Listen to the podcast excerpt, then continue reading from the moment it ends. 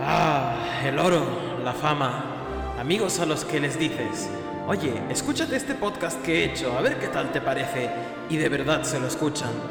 Todo lo llegaron a tener los que en su día se autoproclamaron los reyes del podcast. Pero no fue un camino de rosas. Esta es la historia de cómo Jesús, un grumete que está leyendo One Piece por primera vez, navega junto a Dan, ávido lector de la serie, en busca de llegar a entender esta colosal obra y de echarse unas risas por el camino. Esto es Dos Piezas.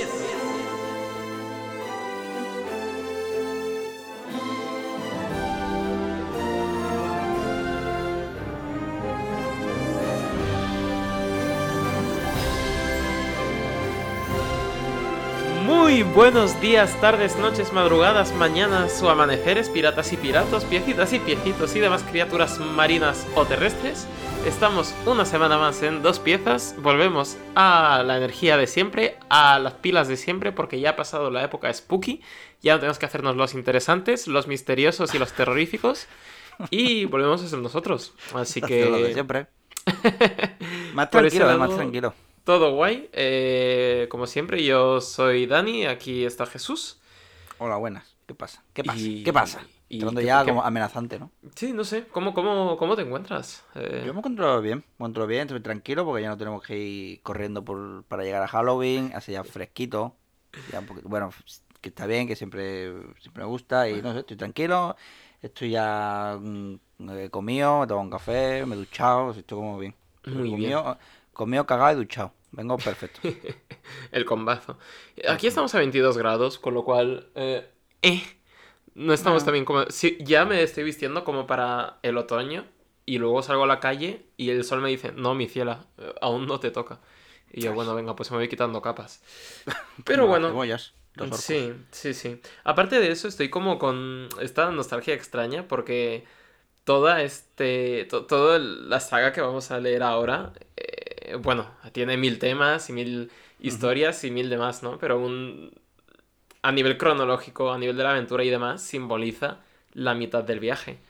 Eh, Oh. Lo cual es loco. eh, que ya empezáramos eso hace un año y medio y ya vayamos por, por la mitad. Es decir, cuando acabemos este arco, bueno, un par de arcos más, eh, ya habremos leído más y comentado más capítulos de los que nos faltan por leer y comentar. De momento, ¿no? No, a ver, mal- muy, muy mal tendría que ir para que esto no se mantuviera así. O sea, tendríamos que ir nosotros muy lentos o da pega- tomarse cuatro colas de estas que usa Frankie para, para envigorarse y, y empezar a escribir un capítulo al día. Pero vaya, eh, en Joder. principio ya está la barrita de progreso por encima del 50%. Que eso a mí me daba mucha que- satisfacción cuando estaba instalando un juego de chiquito que tardaba mil años en instalarse los juegos. Cuando la barrita ya estaba por el 51, decía, vale. Y, Y ya, los juegos ya está hecho todo, gente. Y estaban los juegos y mirabas para otro lado, ¿no? Como diciendo, véase como que no me importa, a ver si así mágicamente va más rápido. Sí, Que, sí, sí. Bueno, bueno, a ver, a ver. Tenemos cosas. Cosas Vale. que comentar. Cosas. Lo primero, que el otro día, el, el otro día, véase el mes pasado, bueno, fue el día 29 realmente, que estuvimos en Los Sonidos del Grand Line, que es un podcast muy, muy, muy majete, chiquito pero matón, chiquito en el sentido de que llevan poquito tiempo, llevarán unos 4, 3, 4 meses, pero mm, son un- los sonidos del Grand Line, son un grupito que, bueno, que, que le gusta One Piece, comentan One Piece, comentan el manga, comentan el anime también, que el anime lo comentan desde, desde el inicio, que o sea, hay gente igual de, de, de- de loca que nosotros. Y, y nada, estuvimos ahí con ellos, pues charlando de, de One Piece y, y demás movidas, de, de doblaje, de la peli, bueno, de la peli no, porque eso lo comentaron ellos antes, pero bueno, está... Sí, porque pero- eso, también comentan noticias, teorías, en fin, lo que es un, un podcast de, de One Piece, hecho por fan de One Piece para fan de One Piece.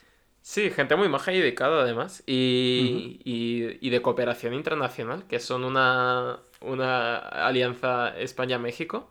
Sí. Lo, lo- lo- lo cual es loquísimo porque a nosotros ya nos cuesta organizarnos siendo, estando en Madrid y en Sevilla eh, para organizarnos los horarios de grabar. Ellos que tienen que contar con las, yo qué sé, siete horas de diferencia. O sea, todo mi respeto por la gente que, Sí, la que que sí. se mete esos currazos y se organiza de esa forma porque también son más que nosotros. Así Y joder, de momento les está yendo de puta madre, así que vayan a escucharles que son muy majos. Son bastante majos y, eh, se nota que les gusta. Luego, más cosas. Vamos a, vamos a cerrar tramas. Vamos a cerrar tramas que se abrieron en capítulos anteriores. Como por ejemplo, el calcio. Vamos a ver, vamos a ver qué pasa con el calcio. Pues yo, porque esto es como, mm, como los, los- los programas estos de, de empeños a lo bestia, ¿no? Que le vienen, oye, te quiero vender esto, no sé qué, no cuánto. Bueno, esto, voy a, voy a, mm, voy a hablar con mi experto, ¿no? Experto en cosas súper random, que todos viven en el mismo barrio y vienen un momento al programa y te lo comentan. Pues nosotros cuando pasan cosas de, me- de medicina, pues tenemos nuestro experto, que es Ricardo, que ya comentó en su momento cosas de, de, de pulpo, de takoyaki o no sé qué movida que nos contó. Sí. Entonces le dije directamente, en plan, oye, ¿qué mierda pasa con el calcio? Que, que coméntame, que es bueno, es tan bueno como dicen, es un bulo, es un fake.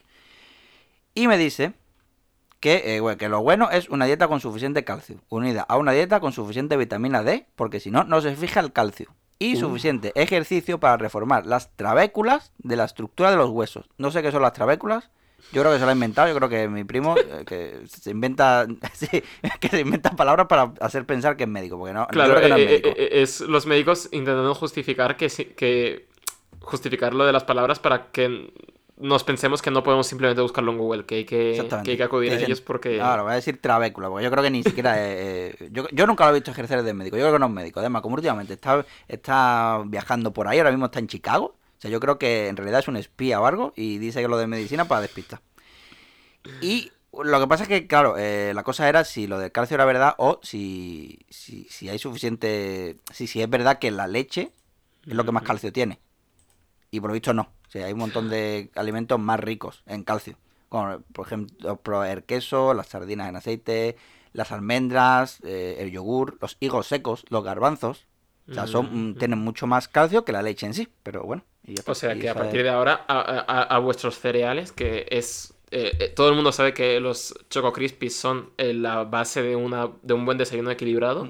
En vez de leche tenéis que añadirle sardinas con aceite y, y y unos garbanzos ahí. Exactamente. Vale, vale, vale. Y pistacho. Genial. Pues Y- muchos, muchas gracias a. Ricardo. Saludos también, que, que igual nos está escuchando desde Chicago, lo cual nos daría un cierto prestigio internacional. Y también había el tema de las algas, de si eran plantas, de si no. Tengo que decir que se me había olvidado el tema de las algas y ahora lo he buscado. Y Google dice que son plantas. Yo sigo está, ¿no?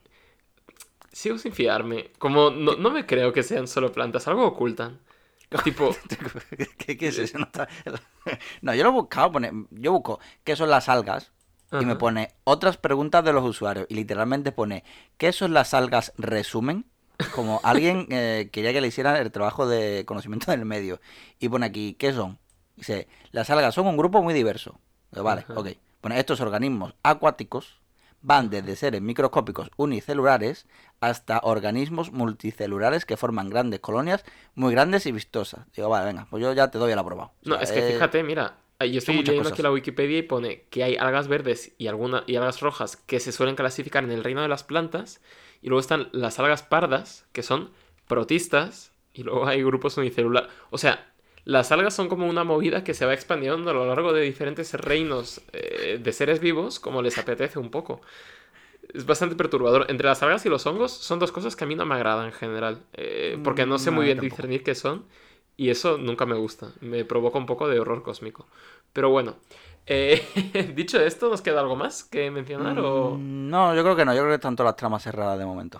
Vale. Yo creo que... Pues ahora toca, que- to- toca volver al, al camino, al viaje, ¿no? Que es precisamente como se llama el capítulo 490, que es el primero que nos toca comentar hoy. Exactamente. Cuya, en cuya portada están Oimo y Karsis, que se van a Elfa, que son los gigantes de Water 7, que por cierto hay una despedida y pasamos la página y efectivamente hay otra despedida, que es Mm. con lo que empezamos, eso, que nuestros héroes, ahora, ahora con un Nakama nuevo, pues un Nakama nuevo bien huesudo, se despiden de la tripulación de Lola, que en verdad no sabía si se llaman de otra manera, que si son mm, la tripulación de Lola, ¿no? plan, Sí, sí, sí. O no sea, dado mucha vuelta. Lola ha decidido optar por la por el acercamiento de dueña de bar al nombrar a su, a su tripulación pirata, ¿no? Bar Paco, pues tripulación Lola, tampoco tiene Vaya mucho.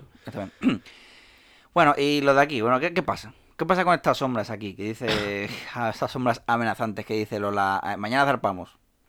Y dice después, uy, he visto algo. Mientras, pues el narrador nos recuerda que en el Florian Triangle más de 100 barcos al año desaparecen en la niebla, según el Instituto Nacional de Estadística, supongo. Y la sombra, mm, la sombra no es que sea algo de refilón, que hace Oda en plan, ya veréis qué risa cuando hagáis relectura. No, no, no, no. Sí, Mm. Lola le dedica su- sus palabras y el narrador te lo comenta también.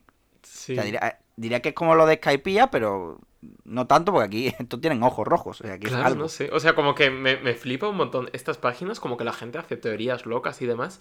Yo creo que es que simplemente a Oda le apetecía meter un pequeño relato de terror en su cómic. Mm. Porque Oda es lo que dijo, ¿no? Que cualquier cosa creativa que se le ocurra, pues la mete en One Piece. Y le apetecía hacer algo así spooky. Y me parece bastante efectivo dentro de que sigue siendo un cómic de risas y demás. No sé, ese misterio que la gente dice, no, es que esto seguro que está conectado al siglo vacío y a Barba Negra porque no sé qué. Yo creo que no. Creo que son simplemente... creo que es un mi- mini creepypasta que ha metido ahí Oda porque sí y me parece magnífico. Yo creo que Oda en algún punto ha dicho, voy a poner cosas aquí que no tienen ningún sentido, no las voy a desarrollar, voy a leer teorías de fan y, y la teoría que esté más guapa la desarrollo. Esa es la que, en plan, que me hagan a mí eh, la historia. Plan, esto lo he puesto aquí. Voy a leer teorías. ¿Me ha gustado? Vale, pues esto. Va a ser esto. Del siglo vacío de no sé qué movida. Y ya está. Sí, Oda, yo creo que alguna de estas tiene que soltar seguro. Sí, y bueno, y Lola también dice que conoceré, que igual se encuentran a su madre en el nuevo mundo. Que yo, esto también, como teorista de One Piece, no, no he confirmado quién, de, quién es per- de quién es hija esta persona. Es decir, no, no- no lo he leído ni me lo he spoileado, pero tengo una gran sospecha que supongo que se confirmará más adelante conforme vayamos leyendo. Pero es un personaje que tú también has visto, Jesús, por ahí, en alguna red social o algo, seguro. Y, y eso, te- tengo mis ciertos, Vale. ciertas sospechas de quién puede ser la madre de esta persona. Porque Oda también, bueno, no sé. que Oda, Oda. En fin. Oda. sí. Bueno, vale, va- vamos ya con nuestra gente que, eh, que nuestra gente le está diciendo a Luffy que si no quiere, quiere ir a buscar a Ace, el hermano, que según vimos en el capítulo anterior, su vibrecar, pues tiene pinta de que está regular mal la cosa. ¿Sabes? Que está ahí quemadillo, que está muy chiquito, que algo, algo malo le pasa. Pero Luffy dice que, eh, que no, que Ace sabe cuidarse bien.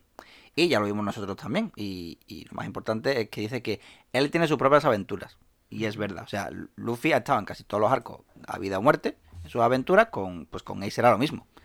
Además que dice que se enfadaría si Luffy le echa una mano. Que cuando se vuelvan a ver serán piratas enemigos y tienen que estar en perfectas condiciones. Que para eso le dio el papel. Bueno, yo he ido, yo he ido a, a releer, pues yo, yo de vez en cuando releo cosas y me y veo y, ve- y encuentro guiñitos. Y bueno, en el capítulo 159, que es cuando le da el papelaco, en pleno inicio de Arabasta, y dice Ace que eh, la próxima vez que se, que se vean será en la concentración de piratas, como las piratas con. Eh, bueno, Sí, no. y bueno, en fin, ya veremos que, que- que si habrá concentración de piratas cuando se vea. Eh, bueno, yo una, una cosa que quiero avisar, por si acaso, es que, eh, bueno, que yo ya me he leído toda esta, ah, toda esta saga. Sí, hasta el time skip yo ya he llegado. Ahí va. Y, y creo que, bueno, no sé si, creo que lo dije el anterior, pero bueno. Y quiero decir que mm, yo, spoiler, no, no tengo intención de hacer. Pero a lo mejor guiño o lo que sea, ¿sabes? Porque, porque si hay gente que se lo está leyendo conforme va por arcos con nosotros, que tenga cuidado. Que yo, mi recompensa, mi recompensa, coño, mi recomendación es que se lea toda la saga y ya después, si quiere, escuche otros programas en el caso de que vaya al día con nosotros. Sí, por si sí, acaso. porque yo además ya le avisé a Jesús que está a partir de eh, de aquí, del archipiélago, no me atrevo a pronunciarlo todavía, voy a dejar que Jesús lo haga primero, eh, como que ya es un tren que no para hasta el timeskip, entonces es difícil parar de leer, tenéis que entenderlo también. Exactamente, por eso, eso, yo no quiero, no, o sea, yo- a mí me dan igual los spoilers, por lo general, pero eh, no quiero tampoco eh, joder a nadie, ¿sabes? Así que, por si acaso, mm, pausa y os leéis tranquilamente y, y ya, eso, ya llegáis aquí, no vaya a ser que a mí se me escape algo, que si se me escapa va a ser sin querer, que lo sepáis, pero bueno. De todos modos, antes hay que celebrar una nueva cosa, que es que tenemos ya un nuevo Nakama, que antes no pudimos eh, celebrarlo bien porque Zoro estaba pocho. Zoro estaba ahí con la mega siesta. Así que, hecho esto, nos vamos a la Tierra Santa, ¿no? A Marillois, Ujú. donde está, pues, el abuelo de Luffy pasándoselo pipa, viendo cómo Sengoku, que es eh, la mascota de la cabra, que yo mantengo mi teoría de que realmente la cabra es quien controla la marina, Que, bueno, que mm, viendo cómo, cómo Sengoku le canta a las 40 a, a Kuma por no traer la cabeza de Luffy, ni de nadie de la tripulación. Y Garp dice que eh, le dice a Sengoku que no se raye. Porque Luffy no es la clase de persona que iré diciendo por ahí que ha acabado con Moria. Que Mm. también es verdad. O sea, hay muchas cosas increíbles que ha hecho Luffy y que sabe y que, y que se calla. Y, y- y no lo cuenta. Sí, hasta. No Mm. sé. lo- que, no, que, no, que no le da mucha, mucha importancia a cosas. Plan, Sí, para en general es, es algo que representa a muchos miembros de esta tripulación, ¿no? A Zoro también, por lo que vimos en Thriller Bark. Pero. Luffy es como el... Luffy sí que no te va a hacer spoiler nunca de nada. En Exactamente. plan, ah, sí, mi abuelo es esta, es este, es esta leyenda de la marina y es un vicealmirante de los más poderosos, pero bueno, eh, Pero bueno. tampoco quería estropearos la sorpresa. Pero bueno, vamos a comer. Venga. En fin. Bueno, dato importante aquí. Que los sombreros de paja siguen a, a su log post. Y cada vez se acercan más a los cuarteles de la marina. Y ya sabemos cómo son esta gente. Que allá donde van, la lían. Correcto. Otro dato importante es que Gar le ha traído té a Sengoku para que deje las galletas. Eh, ¿Está Sengoku a dieta? No lo sabemos. Ya, ¿Qué nos intenta decir Oda con esto? Bueno, ya lo descubriremos quizá en algún punto. Pues vamos con la tripulación de nuevo. Que parece que ha llegado a una zona del Grand Line que va- se va creando como de forma procedural, diría yo, ¿no? Porque está Sí. como, como cosas aleatorias, en plan, donde llueve, llueve caramelos, eh, mapaches marinos gigantes, arcoíris circulares, rápidos, que no, so- no sé si son rápidos o qué son eso, yo que sé qué coño son. Y en fin, que dice, dice aquí, por una notita, eh, que la lluvia de caramelos es un juego de palabras, porque tanto lluvia como caramelo se escriben igual, se ame.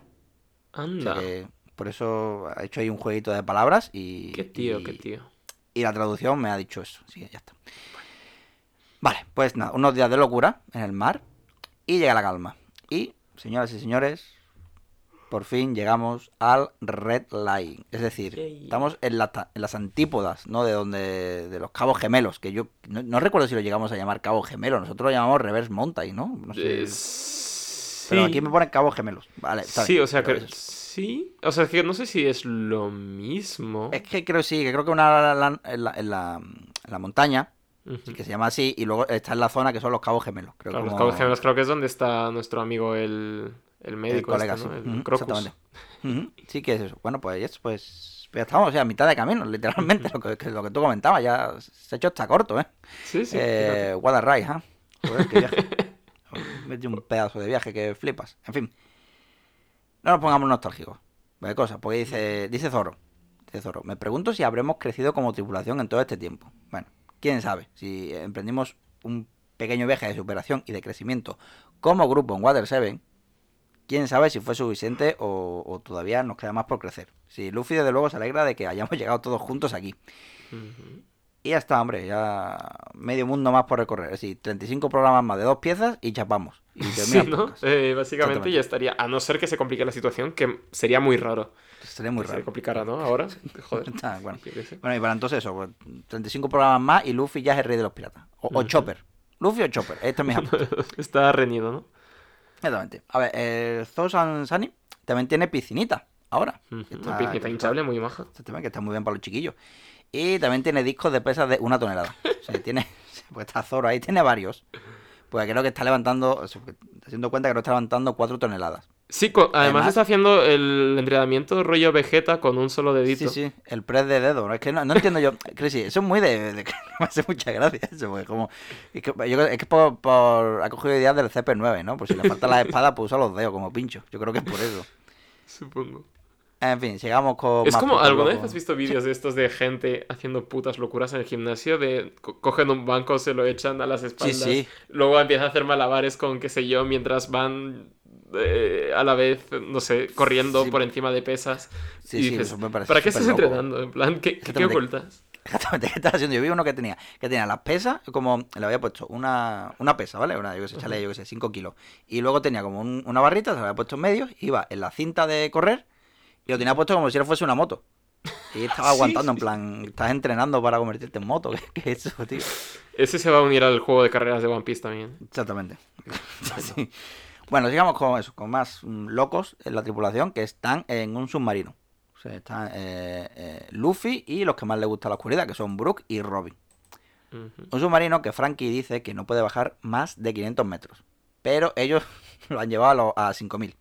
Ujú. Sigue a ver esa presión que hace crujir los submarinos al submarino tiburón. De hecho, por lo visto, en, en- yo lo buscaba en 5.000 metros ya zona abisal. Sí, O sea, sí. aquí, joder, aquí O sea, tenemos mod- el, el foso de las Marianas este no eran como 11.000. Mm, Yo no sé cuántos son, pero eso es lo. yo Creo que es lo más hondo que existe, ¿no? Bueno, creo que sí. Bueno, Bueno, existirán más cosas, pero creo que eso es como la zona en plan, vale, aquí.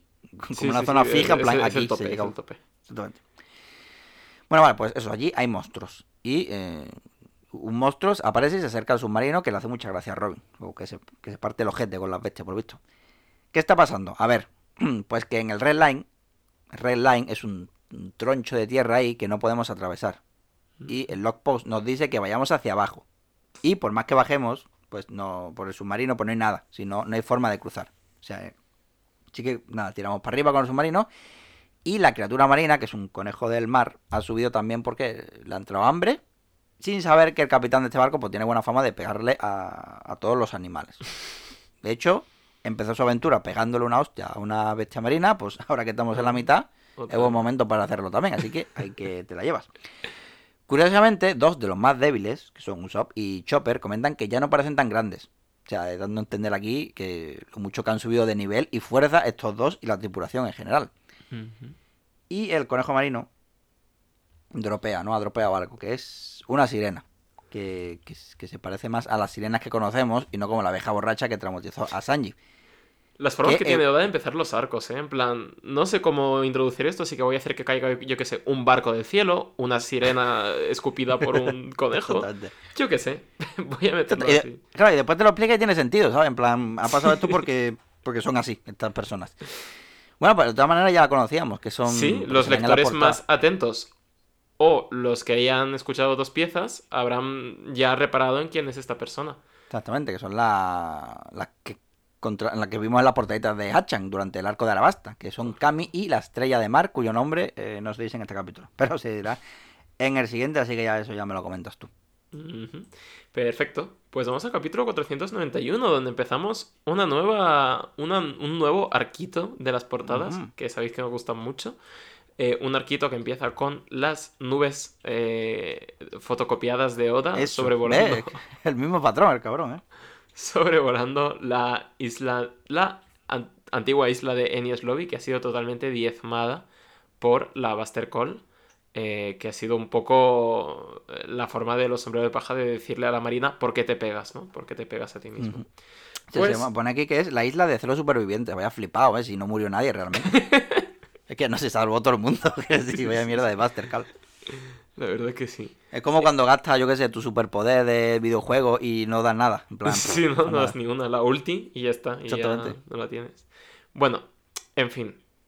Evidentemente, el que más contento está por eh, tener a una sirena en, a bordo es Sanji, que eh, evidentemente es la primera sirena que ha visto jamás.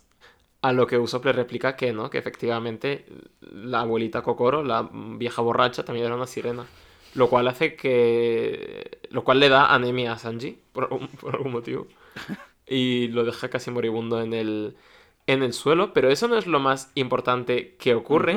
Lo más importante que ocurre es que Luffy también se queda tan pasmado de que la abuela era una sirena que pone cara de dos piezas. Pone, Pone- la, la famosa. La famosa expresión dos piezas. Joder, aquí está la viñetita, ¿eh? Donde eso. eh, o sea, capítulo 491, primera viñeta de la segunda página, eh, dos piezas. Aquí está. Aquí estamos. Aquí estábamos escondidos todo este tiempo. Todo este tiempo estábamos aquí, sí, sí. Ya pequeño easter egg para, para los fans del podcast. Yo creo que hasta la, no lo vi hasta la segunda vuelta, ¿eh? Que si hasta que me lo leí. Y luego cuando va a preparar el programa digo, coño, está aquí este, míralo. Correcto. Y. em, y Brooke, eh, lo primero que hace a la sirena es pedirle dinero. Ya que normalmente suele pedirle a la gente que le, que le enseñe sus braguitas. Y una sirena no puede llevar braguitas, pues le está pidiendo dinero, lo cual nos hace pensar que probablemente más, más que un pervertido sea simplemente un sinvergüenza, un cara dura. Sí, una persona que tiene pocas habilidades sociales. Y la única manera de entrar a la conversación con alguien es eso, preguntándole algo que, bueno, Que no, bragas y que, no, dinero. que no viene al caso. Pero sí, el caso es que es un cara dura y eso, y eso que no tiene cara. Pero bueno. eh, eh, sí, encuentros con sirenas. Luego eh, se nos presenta a, a este otro personaje que la acompaña, que es una estrella del mar eh, jamaicana, que además es un diseñador de moda y toca la guitarra y compone Eso. canciones. O sea, pues menos mal, menos mal que conocimos a Brooke antes, ¿no? Si no, fijo que Luffy le pide que se une a la tripulación como músico. Sí, sí, sí. Además, este personaje, no sé, tío, como que me parece salido de Bobo Bobo o algo así. Me, me un montón. O sea, como que es ridículo, puede... O sea, es muy made in Oda, pero aún así, no sé, me esperaba muy poco a este personaje. Sí, como... Es que además te lo, te lo, te lo justifica Oda, en plan, sé que el mundo funciona de forma extraña. Claro. Además dice, además dice que aprendió a hablar porque pensaba que era humano. Que es tan sencillo como eso. Que, es, que es- eso es verdad, es muy One Piece. Es decir, pues Luffy consigue cosas, eh, consigue hacer las cosas muchas veces simplemente porque las va a hacer. Porque tiene la convicción de que lo va a hacer y, y- y no de que pueda ni que deba. Simplemente sí. es, voy a hacerlo. Sin saber si eso es posible y entonces, y, y la estrella está pues lo mismo. Sí, la estrella afirma que el mundo se mueve a través de el poder de la voluntad. Que veremos si esto es así, o el mundo se mueve a través del dinero, o que otras oscuras intenciones en este arco, pero bueno. Y sí, y también es diseñador de moda, porque ¿por qué no? Porque yo qué sé, no, no hemos conocido aún el peluquero, pero desde luego ya hemos conocido a uno de los diseñadores de moda de este mundo, que también son gente a la que hay que aplaudir. Diseñador de, de la línea de ropa criminal. Que bueno, nos puede dar ideas para la canción de hoy. Correcto. Em, bueno. Y Nami les quiere pedir definitivamente indicaciones, porque desde luego tienen que ir para abajo, pero para abajo no hay nada más que conejos asesinos. Así que Luffy la interrumpe con suprema violencia y le dice que no, que primero se tiene que comer unos takoyakis, ya que esta gente trabaja en el puesto de takoyakis, y luego ya les, les indican. Y de repente el Denden Mushi, el caracolófono de Kami de la sirena suena y y ella piensa que va a ser eh, bueno, que le va a responder su socio del puesto de takoyaki, que es Hachan, al que nosotros ya conocemos del arco de Arlong, que es un Mm. hombre pulpo, el segundo de a bordo de la tripulación de Arlong, que usaba el estilo de las seis espadas, si no me equivoco. Sí, Y- y creo que era el segundo mejor espadachín de la isla Gyojin o algo así. era. El segundo, ok. Está muy bien que, que recuerdes ese detalle porque tarde o temprano iremos a la isla Es que- y eso entrará en claro. el juego. Es que entre que releo y esas cosas, como que, espérate, esto ya Muy no va a caer en saco roto. Oda no, no, no, no va a caer en saco roto. Em, bueno, y resulta que no es eh, Hachan, no es eh, su socio, es una persona de la banda de Makuro que le ha secuestrado. Que básicamente eh, esto es una zona del mar en el que hay mucho, mucho criminal. Y no, solo, y no solo es una marca de ropa, hay mucho criminal de verdad. Y esta gente que siempre estaba detrás de Kami y los suyos como si fueran el Team Rocket, ahora han tenido ayuda de una otra banda criminal que son los... eh, no sé cómo los llaman, los, los jinetes de peces voladores. Los- sí, yo- sí, los peces voladores, yo lo llamo los peces voladores. Lo- Los peces voladores. Y parece que sí, parece que eh, este Hudson pues está secuestrado por esta peña, eh, la banda de Makuro ayudado por la banda de los peces voladores y además quieren venderlo en el mercado negro porque parece ser que venimos de eh, del arco Spooky, pero no hay nada más Spooky que el tráfico humano, como nos va a señalar Oda en este arco. Así que vamos a meternos en harina, desde luego. Eh, bueno, y esta banda de secuestradores de... Bueno, al final son lo que más se parece a, un, a, a piratas de lo que hemos visto hasta ahora, ¿no? Porque los piratas de esta serie son muy raros. Pero estos secuestran a gente y piden rescates por ellos, lo cual es bastante de piratas. Eh, Bueno, así que les dicen... No, no, no, porque no, en verdad, como no he leído, no he leído tampoco muchas cosas. Realmente, lo, One Piece es la cosa más de piratas que he leído nunca, realmente. Joder. Pero, si quieres, ¿No has si leído La Isla del Tesoro? No, Mm, ok. no, no he leído. Yo, te- es decir, de todas maneras, eh, he visto las películas de Piratas del Caribe, que es lo que. y he leído historias de de marineros, no de piratas. De marineros de, Mm. de, de Oxxon, de terror en el mar y tal, pero no... Piratas, piratas como tal, no he leído nada, ahora que lo pienso. Sí, yo así más allá de algún clásico de estos así, de ese palo, no leer al menos, no mucho. Pero bueno, en general sabemos un poco de qué palo cojean los, lo- lo- los piratas. Eh, nunca mejor dicho, porque llevan patas de palo y todo eso. Pero bueno, el caso. Eh, tenemos que ir a salvarle y tenemos que ir al... Joder, ¿esto cómo se llama? Eh, ¿El qué? Mangle, ¿no? Pone aquí eh, que la traducción de los... Bueno, básicamente, esto a donde vamos no es una isla, es una serie de archipiélagos.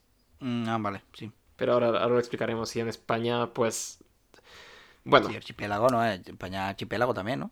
Sí, sí, Conjunto sí, es, de islas es un es archipiélago. archipiélago, pero ahora cuando nos cuenten la geografía de este lugar, Ah, bueno, vale. no es un archipiélago, ¿no? Es Es otra verdad, tiene su, su, su, Tiene su aquel. intríngulis.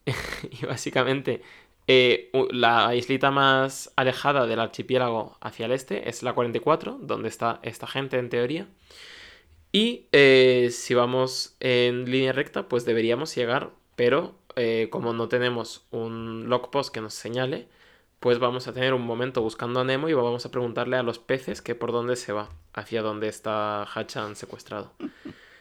Porque al parecer las sirenas pueden hablar con los peces, que se juntan en un banco para señalarle una flecha en el mar, lo cual es bastante útil.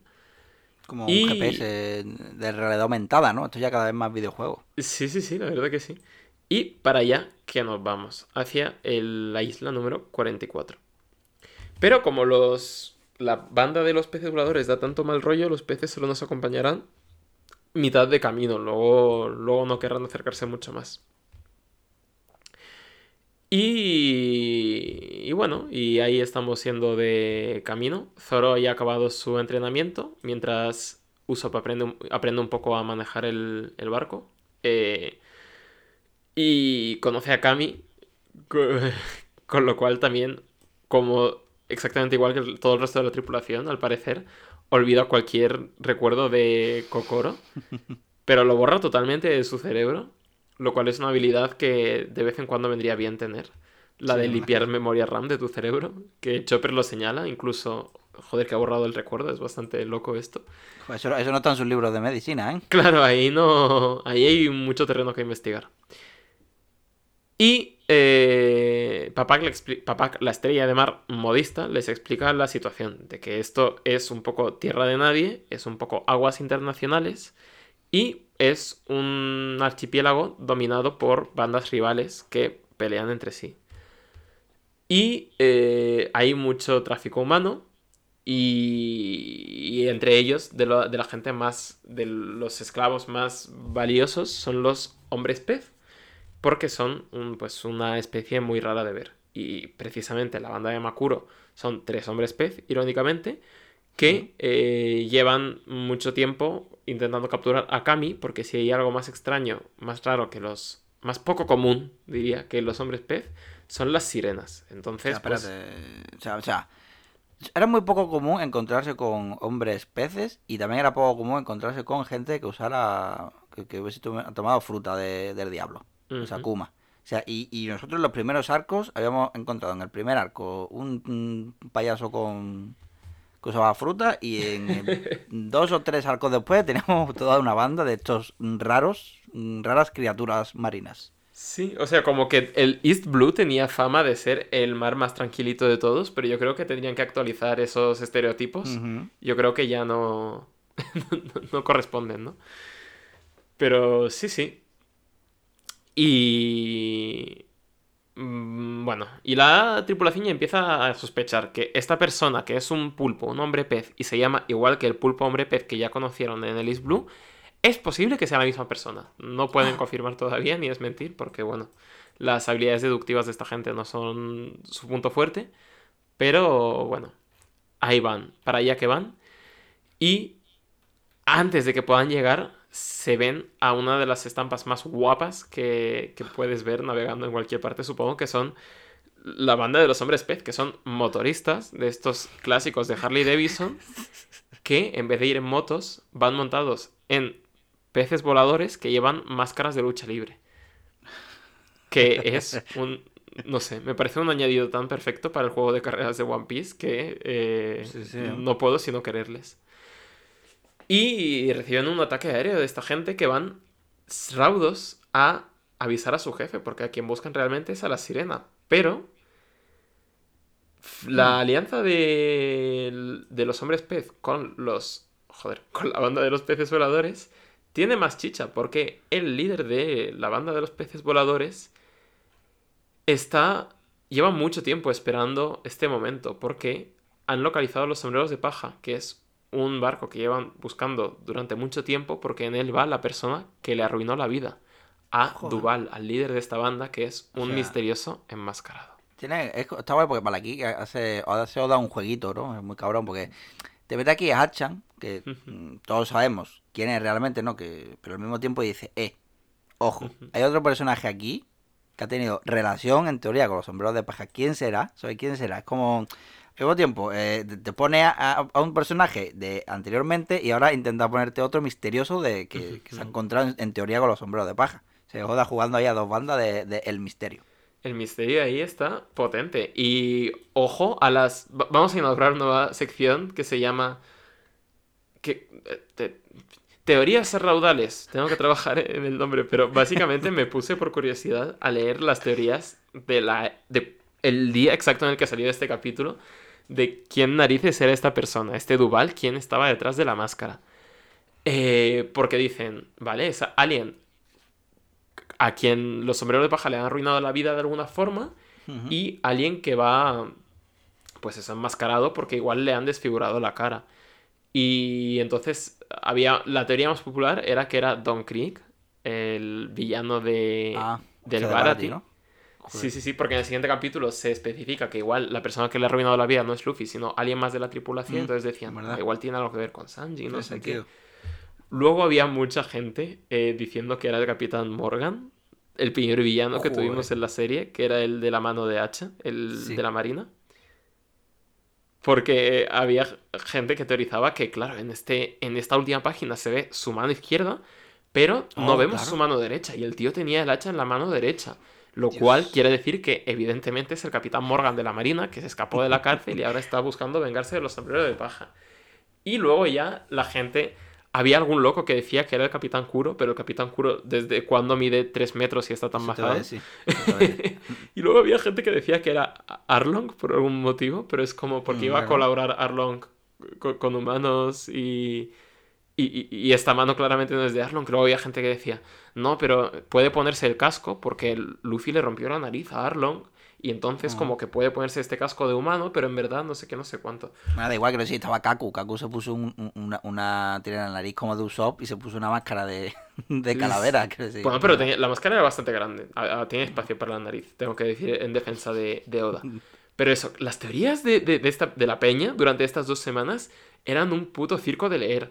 Y no sé, había gente diciendo que si era Wapol, que si era Boogie. Y yo, madre mía, en plan, Oda siempre dos pasos por delante de todo el mundo. ¿eh?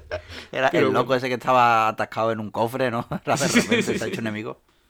Correcto.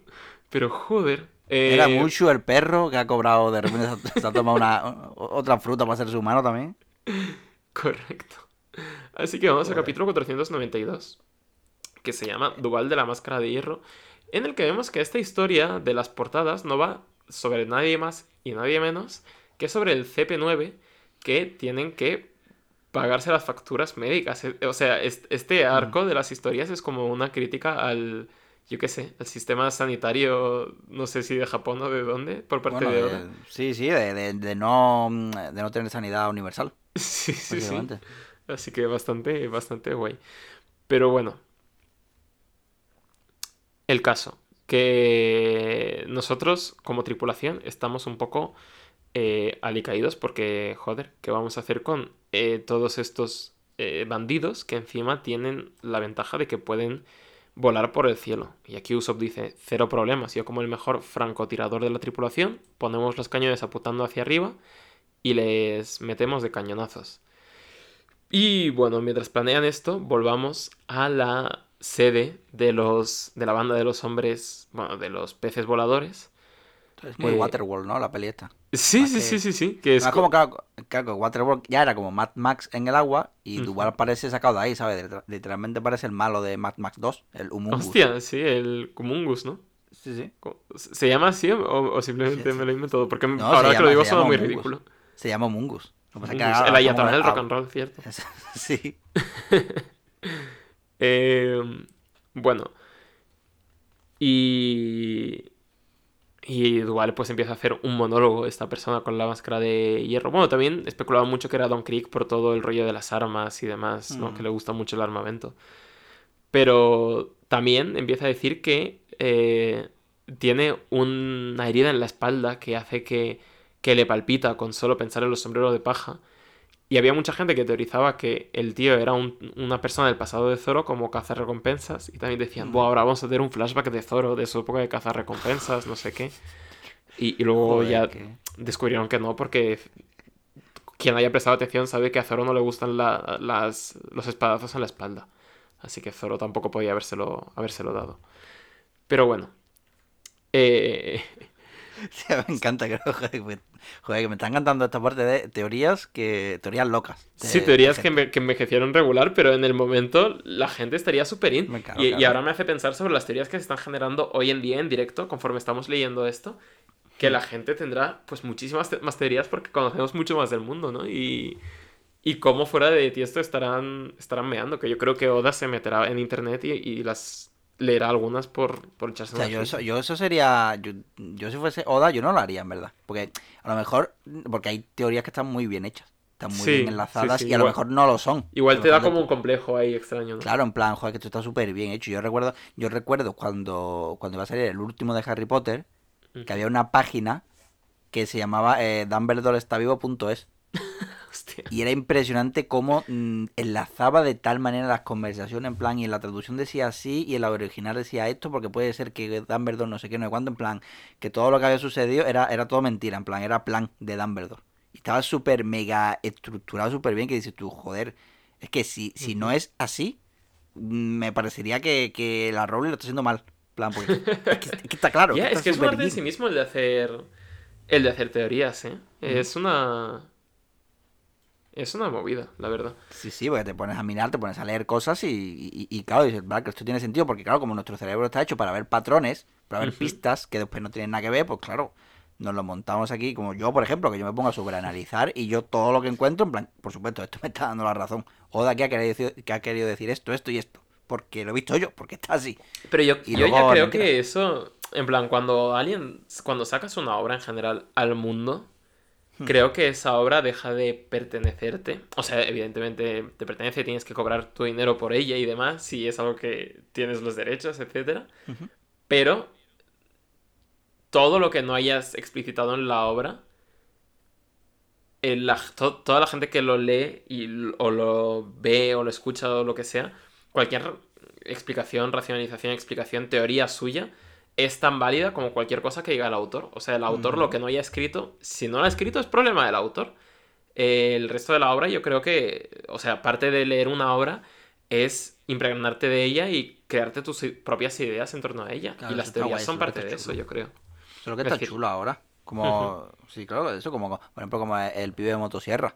Todas las teorías que están sacando, todas las imágenes y simbolismos que están sacando, eso me parece súper chulo. Sí, es muy sí. guay las lecturas que le saca la gente y cómo se discute con ellos tal y cual. A mí eso me encanta. Eso, y la gente a veces dice, no, pero seguro que el autor no es el típico meme de en una clase de literatura. eh, y la profesora dice, oh, pues cuando el autor decía que las cortinas eran azules, quería representar la soledad y su distanciamiento con el mundo a través de una capa de luz que se filtra en su ventana, no sé qué. Y el autor en verdad quería decir que las cortinas eran azules, jajaja. Que sí. Pero- que, que- que igualmente válido ¿no? también. Que sí, a Sí, veces es, las cosas es válido, son pero eso creo que una obra es mucho más de lo que diga el autor y que cada persona pues se puede crear sus películas y me parece súper bonito que, que ocurra.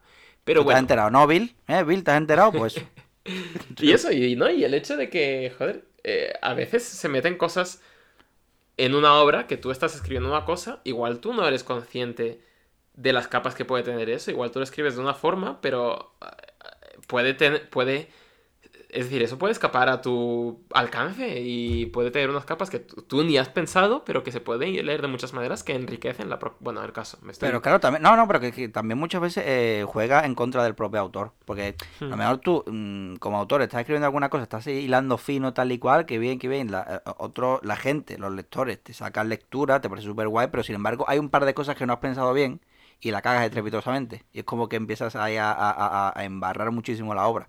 Pues es como, vale, has hecho aquí esto, pero después en el siguiente capítulo te has contradecido porque no lo has pensado bien. Ya. Y es como, vaya, mm, ah, te has querido más listo de la cuenta. O incluso a lo mejor el propio autor no ha querido decir nada en ningún momento. Y somos nosotros los que la sí, hemos que cagado. sí. Sí, Sí, pero vamos. me parecería válido igual. Pero el caso, Oda eh, me parece que ha, salido bastante invicto de todas esas cosas para ser una persona que lleva casi 30 años escribiendo lo mismo. Eso es verdad. cabrón, Así que bien por él.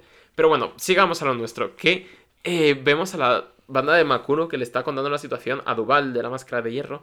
Que qué guay que a partir de esta etapa de One Piece vayamos a ver a más hombres pez. Porque a mí, no sé, es como una especie que me mola un montón. Además, como que cada hombre pez está basado en un tipo de pez distinto y no sé.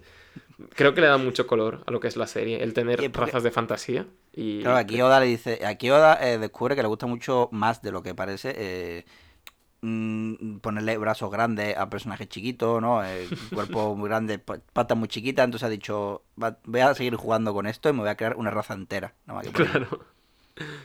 Eh, pero eso, eh, están diciendo de que, que han encontrado a los sombreros de paja y Duval quiere matar a todos los sombreros de paja y que nunca le, les perdonará lo que le han hecho. Y ahí, Hachan, que lo tienen secuestrado y maniatado, está poniendo la oreja y dice, joder, la situación está peor de lo que pensaba, porque encima que me han secuestrado estos putos locos, van a venir los otros que están más locos todavía y me van a, vamos, me va a convertir en takoyaki a mí. Eh, y dice, pues no, tengo que salir de aquí lo antes posible. De cualquier forma. Eh, hasta que son interrumpidos por la llegada de los problemas que son los sombreros de paja. Y La trama se complica. la trama se complica, sí, sí, sí. Y. Y bueno, y Cami les, diga, les dice, oye, tened cuidado que a mí esta gente me ha secuestrado como 30 veces. Que ya nos dijo que había sido tragada 20 veces por monstruos submarinos, entonces nos indica que esta persona mucha, no sé, mucha audacia pues no, no tiene en general. Es muy, es muy inocente, ¿no? Puede decir. Sí. Sí, sí, ino- inocentes, supongo que será el adjetivo. Es una forma suave de decirlo. Sí. Y eh, Hachan, que está enjaulado, nada más ve a los sombreros de paja llegar, intenta hacer la típica técnica de cubrirse a sí mismo en tinta a ver si así no le reconocen. Eh, pero claro, eh, a la que... Es una sombra, es la sombra de Hachan. Sí, sí, sí, fíjate, ahí estaba. Estaba ahí secuestrada. Pero vaya, a la que Sanji le pregunta, oye, ¿qué tal le va a Arlong? Le dice, nada, pues no, está viendo a ver si da la libertad condicional, está ahí en la cárcel, ya me escapé, no sé qué. Les empieza a contar toda la historia de su vida. De, tendríais que leer las portadas, que hizo unas portadas muy chulas hace 500 300 episodios y cosas así. Y entonces los sombreros de paja dicen, al descubrir que efectivamente es Hachan, dicen, oye, pues cancelamos misión, a este no le salvamos, ¿no? Que le zurzan. Exactamente, ya. Entonces, Y- será por misiones secundarias que tenemos. Claro, será por misiones. eh, pues esta la, la dejamos de lado un poquito. Hasta que Nami eh, les da un poco el visto bueno de que parece que es una persona inofensiva y que no pasará nada por rescatarle y que le hicimos una promesa a Ka- a Kami al final. Que, Kami como tampoco es la persona más inteligente del mundo ya de alguna forma al ir a salvar a Hachan ha sido secuestrada por los hombres pez de Kauro. Así que hay que salvarla de todas formas. Y el Luffy no necesita mucho más, solo necesita la promesa de comer takoyakis después de esta pelea y la promesa hecha a una amiga para eh, pues entrar en acción y mientras él salva a Kami, el resto de los sombreros de paja se disponen a luchar y vemos otra viñeta de Vengadores reunidos que estamos teniendo muchas de estas últimamente para demostrar lo unido que está el equipo y todo este rollo y a mí siempre me va a parecer bien tener viñetitas así, de todos juntos, preparados para partir unos cuantos culos. Para fostear ahí a la gente. Vale, vale, vale. Pues vámonos al 493. Nos acercamos ya peligrosamente al 500, eh. Ojo, cuidado. Bueno, eh, con portada donde está el CP9 eh, despertándose un sábado por la mañana, eh, después de una fiesta loca. Vale, venga, de resaca. Vale, pues eso, que, que empiece la peleita, ¿vale? Luffy ya está en posición de ataque. O sea, el resto de la tripulación también. Y aparecen los peces voladores con sus respectivos macarras, que montándolos. Y uno de ellos, eh, bueno, va, va a llevar a Luffy de viaje porque no quiere perderse la experiencia de volar. Mientras, otro lanza bombas y Sanji las devuelve de unos patones. Vale, que no. Que, total, que nos hemos enfrentado al CP9, a una Master Cal, a dos Chichibukai, o sea que to- to- técnicamente estos Mindundin no son nada para nosotros. A no ser que den la orden de inmersión. Entonces la cosa pinta fea porque recordemos que Luffy es alérgico al agua, al igual que Chopper y Brook. Que, los, que los muy idiotas han decidido lanzarse a por nuestro hombre de goma al agua y, y han acabado en, en estado crítico. Clásico, ¿eh? El, el, el gag de que se tiren justo los que llevan las frutas del diablo. un El Clásico. clásico de, de tener idiotas en la tripulación. Sí. Y eso, pues aprovechando que parte de la tripulación del sombrero de paja es idiota, pues los tres Gyojin negreros se van a ir a por Kami. Pero Zoro se ha adelantado salvando al bueno de Hacham, que tiene un puño para cada uno de ellos bien cargado que los manda a volar. Pero no nos confiemos porque la amenaza realmente viene por parte de los jinetes de los peces voladores. Que por ahí viene uno listo para atacar. Normal que, bueno, que, que, que está Zoro ahí para joderle la marrana. Ujú. Hachan da las gracias. Da las gracias. Y pide perdón por lo ocurrido eh, la otra vez en Arlon. Que dice que le, que le cortó bastante con su Rokutouryu. Vaya. Y ya, y, y ya está bien de recordar esa batalla. Primero porque todavía tengo flashbacks de Vietnam con los nombres de los ataques. Y segundo que todavía están los jinetes voladores dando por culo. Que bueno, que, que- y además parece que, bueno, que como ya sospechamos, no hay, no hay sanidad pública en el mundo de One Piece, porque el mensaje del malo de Duval para sus esbirros es que, bueno, que dará un millón para tasas médicas a los que ataquen. Que curiosamente, bueno, eso, la portada de CP9 no lo cuentan. Bueno, que, que, mm, que viene uno con, su, con, con una maza bastante gorda para atacar a los Mugiwara, listo para el ataque kamikaze. Pero Sanji y Luffy hacen una como una especie de catapulta infernal de Oliver y Benji, donde, donde Sanji le mete una patada en la cara al malo y Luffy para el pescado hinchándose la barrigota y lanzándolo al barco como una, con una llave listo para que Sanji después lo eche a la cazuela. Pero eh, los jinetes voladores son muchísimos, son como moscas cojoneras. Eso si te fijas, el, el gran el plano general a este parecen moscas. en plan, Están ahí Sí, uh, sí, sí. dando, por culo, son moscas cojoneras. Básicamente. Eh, eso, sí que ha llegado el turno de Brook. Que para que demuestre todo lo que que sabe. iniciarse, ¿no? Un poquito ya, ya era hora. Exactamente. Estaba para que recordemos que, eso, que Brook pesa todo poco. Así que puede pegar un salto y ponerse a la altura de los jinetes. Para después cantarle una nana que los duerme, porque por algo es el, el bardo del grupo. Sí, un Y una vez que. Exactamente, una vez que están cayendo, pues atacarle porque puede correr por el agua, como, como Flash. Y atacar con la gracia de un experto espadachín. Está guay, creo, creo que es el que más. Sí, vale, está muerto, pero. Pero el que más se puede librar de morirse ahogado, ¿no? En plan, como que si puede correr de esa manera. O sea, es- Sí, es- lo, lo- lo único malo es que cuando se le acaba el fuelle, pues. Pues, al final se pues muere está ya. un poco vendido, pero bueno. Eh, Pero sí, está guay meterle cosas distintas a Brook porque al final es como complicado, ¿no? El hecho de tener dos espadachines en la tripulación es como, ¿qué vas a hacer con las batallas ahora? Claro, Tal, o uno, pero- que, claro, uno que, que corra en el agua, ya está. Claro, Y que- por salte mucho. y que tenga sus tácticas más de, de eso, de support, de pues diferentes tal, y además pelea más rollo esgrima, ¿no? Más que samurai, incluso. Mm, Sí, verdad, sí. Bueno, espadachín. Bueno, claro, como lo meto dentro de espadachines, pero sí, es verdad, uno más esgrima.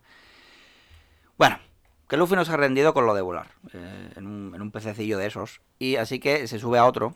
Pero el motero está dormido, por lo de Brook. Y además, recordemos que conducir no es el fuerte de Luffy. O sea, recordemos con la motillo de nube de Skypiea. Así que va a parar al bungalow. A un bungalow de esos de donde está el malo malísimo. Que está ahí bien amenazante. Vale. Así que vámonos ya al 494 Ujú. que se llama La tragedia de Duval. Así La tragedia de Duval, el sabio, ¿eh? Ojo, cuidado. que bueno, ahora están. Bueno, que, la- que el CP9, la portada, está siendo buscado por el gobierno mundial. Y sospechamos que es Spandan el que le ha echado la culpa de su fracaso. Pues tiene pinta, conociendo cómo es el tonto de Spandan. Sí, para Mm, tiene- quitarse responsabilidades, rollo que no le despidan. Pues Qué, muy, qué- muy qué- propio. qué locura que Spandam siga teniendo trabajo después de esto, ¿no? O sea, tipo, Claro que- ha, ha provocado básicamente que el, gobierno mundial caiga, caiga en desgracia, ha destruido una de sus tres bases más importantes en todo el mundo. Y sin eh, embargo, ahí está. Y ahí está, para que veas. Para que luego digan que, en fin. eh, Sí, sí, la sí, meritocracia o sea, que llama. o sea, eso te iba a decir. sí, tener, tener, tener contacto es lo más importante al final. Bueno, Zoro anda un poco reventado, porque, bueno, no estará al 100% recuperado de ese tren del dolor de Kuma. Y admite que Brook lo ha hecho guay. O sea, que, que se le vea con ganas. Así, así que con la conversación de estos dos espadachines, pues se ha despistado y ha tenido que llegar Hachan con su Takohachi Kiken, que me pone aquí eh, tentáculos peligrosos, para salvarle el culo porque venían voladores a toda noche. Y Mm. Hachan también se ha confiado y el dúo de espadachines, formado por Zoro y Brook, pues ha tenido que salvarle el culo a él. Así que nada, vale, está bien, todo eh, uno a uno. Vale, eh, el malo, que Duval, pues eh, usa un caracolófono de estos que se escucha por unos megáfonos y ordena atacar en formación. Y por lo visto, según una nota que me ha puesto aquí, la palabra formación en japonés también es la palabra hentai. Que es, Bueno. bueno, todos sabemos que eh, mangas de tetas y culos. Y por eso Frankie reacciona así. Y es algo como súper básico de comedia que me hizo reír como, como una hiena, porque además lo repito unas cuantas veces y, si- y siempre me hacía gracia. A mí, cuando- es decir, a mí la repetición de un gag, no, por lo general, me suele hacer gracia. Sí, sí, es En que las plan, mucho- tontunas... eh, Sí, Y además cuanto, cuanto más tonto es, ¿eh? O sea, sí, no sé. Sí, claro que simplemente. es simplemente la reacción de, de, de Frank ¿eh? ¿Cómo? ¿Qué? ¿Cómo? ¿Cómo? Pues así me hace muchísima gracia eso. En fin, bueno, eh, los peces voladores atacan. Pero, eh, pero no son nada para una tripulación que en conjunto, recordemos que tiene como 600 millones de aproximadamente con 50 berries. Así que, por favor, así que despachan a los voladores en nada. A impact trueno, eh, sacando brazos por ahí, rompiendo cuellos, a puñetazo limpio, etcétera, etcétera. Pero aún así todavía hay más. Hay que, hay que llevar el barco a la costa porque ahí en medio pues están un poco en desventaja, ¿sabes? Porque te salen moteros de todos lados. Así que sale corriendo Luffy, de donde había caído, con varios, con varios arpones cayendo detrás. Y es que el jefe de la zona Mm. ha decidido salir montando en un bisonte gigante llamado Motobaro, no, Motomami. y bueno, parece que está bastante enfadadito. Sí, porque parece que conoce a los Mugiwara, de, de toda la vida. Porque les tiene muchísima inquina, como si, como si estuviese esperando toda la vida acabar con ellos. Si en concreto a uno de ellos, como ya a Sanji. Ajá. Ajá, y Sanji que ni puta idea, en plan, ¿quién es este, quién es este pavo? Y tira arpones venenosos y todo y tal. Y, y Oda el cabrón eso juega con la idea de que, de que podamos conocerlo porque sigue con ello, porque Luffy dice que, que, que la ha visto debajo de la máscara y le dice, seguro que lo, que, lo reconocéis. seguro Claro, y cada vez se vuelve más confuso, ¿no? Porque, o sea, como que la- las cosas empiezan a encajar cada vez menos, tipo... Eh, Usopp le dice, oye, ¿recuerdas si es alguien de tu época del restaurante? Y el tío les dice que no, que es algo reciente. Y, y como que, no sé, es todo muy, muy sí, yo, extraño. estaba, yo estaba aquí pasando páginas leyendo diciendo, pero me lo quieres decir ya, cabrón, que, que yo no saber quién es, porque la reacción de todo es de conocer esa cara, ¿sabes? De, de, de- de- una patada, le quita la máscara y todos re- reaccionan como, coño, es verdad, sobre todo Sanji, que lo reconocen, porque es que resulta Ay, que Duval tiene toda la cara, pero toda la cara del cartel de Se Busca de Sanji. Sí, e, es, es, si, que en lugar de buscar a Sanji, pues la mayoría de los cazarrecompensas están persiguiendo a Duval. O sea, es que es un chiste, todo, toda esta trama, todo eso era un chiste de Oda que era maquinado desde el principio, el hijo puta. El, el puto compromiso con el chiste, ¿eh? que viene eso, desde las desde puto de Nies Lobby hasta, o sea, el chiste de una de se, se busca a esta gente que es exactamente igual que nosotros, pero pero en los carteles nos dibujamos unos bigotes y entonces entran por la puerta unos que, que son exactamente igual con nosotros, pero con bigotes. Sí. Nunca he visto tanto compromiso con ese chiste como en e- e- este mini arquito de aquí y me parece maravilloso. Creo que es de los mejores gags de One Piece en general. Mm. Joder, además que eso, que imagínate la gente diciendo, fue este, no sé qué, no gana Claro, es cuánto", que las teorías con eso. súper tal, tal. Y como que lo presenta muy bien todo, o sea, no sé, puto está loco. Está bueno. Estuvo bueno, estuvo bueno, la verdad que Es sí, que no- nunca te lo ves venir porque a veces te mete cosas súper trágicas, luego te, te lo mezcla con cosas así que, que- que no te esperas, que son giritos de... de- que, que tienes que retrotraerte 400 capítulos y luego te mete tonterías de esas y nunca sabes cuál te va a tocar. Es como una caja de bombones leer este... Sí, este la verdad que sí.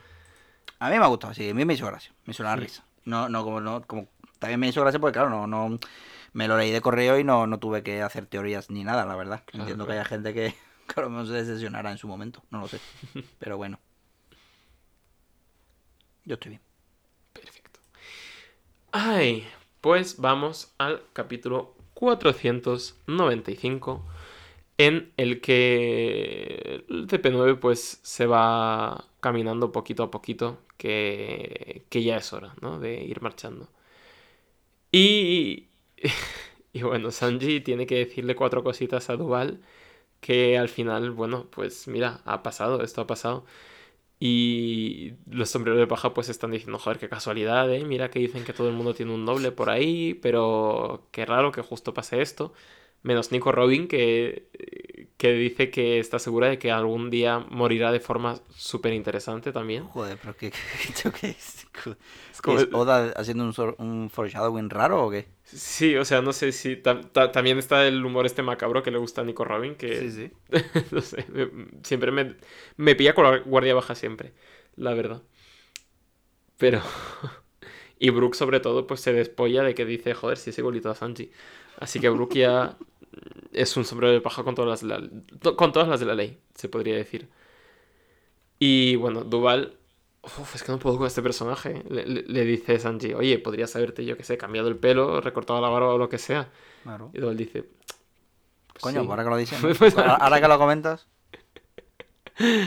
Pero sí, que él era un mafioso de poca monta, que iba por ahí pidiendo el diezmo a la gente de por ahí, de los pueblos alrededor, pero eh, de repente empezaron a perseguirle un montón de marines y de cazarrecompensas. o sea, que, que el Sanji falso era más pirata que el Sanji verdadero. Claro, todos los cazarrecompensas que decimos que no siguen a los sombreros de paja, pues seguían a, a este man, concretamente. Y, y antes de que le dé tiempo a terminar su monólogo, pues Sanji le, le pone el pie en la, en la carita porque dice, vamos a ver, vamos a aclararnos. Porque esto es ridículo hasta para mí. Hasta para mí que llevo toda mi vida viviendo en este manga y nada tiene sentido, no puedo con esto. Pero bueno, eh... ah, no, no- no me había fijado tanto en, lo- en el gag este de Frankie eh, y tienes razón que es bastante gracioso. Y les dicen que se, que se pongan en formación para, ¿Eh? para capturar a Sanji y bajarlo en una red de pescar hasta lo más bajo del fondo marino hasta que le reviente la cabeza de la presión, supongo. O se ahogue o lo que ocurra antes, vaya.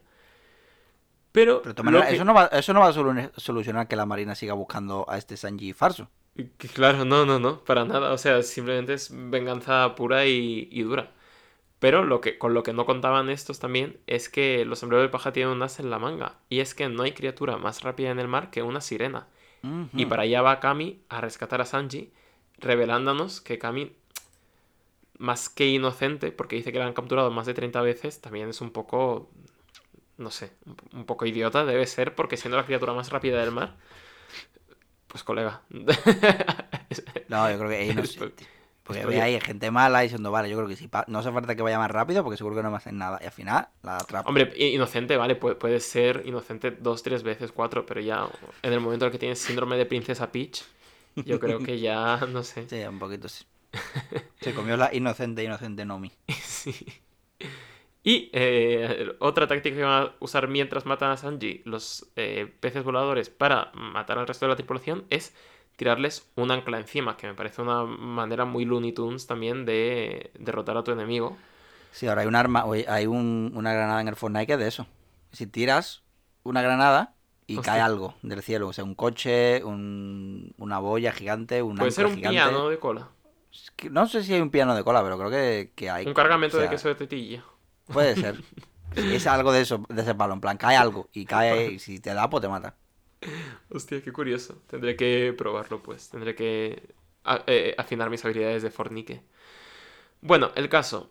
Eh, este barco no para de dar sorpresas y eh, es que para otra de las tecnologías que tienes, que es uno de los pocos barcos que puede dar marcha atrás, que puedes estar ahí apoyado en el tal, mirando hacia atrás y darle un poquito de marcha atrás, mm, usando un par de botellas de Coca-Cola para que se propulse hacia atrás súper rápido, bloqueando, más que bloqueando, esquivando este ancla. Y no solo eso, espera un segundo.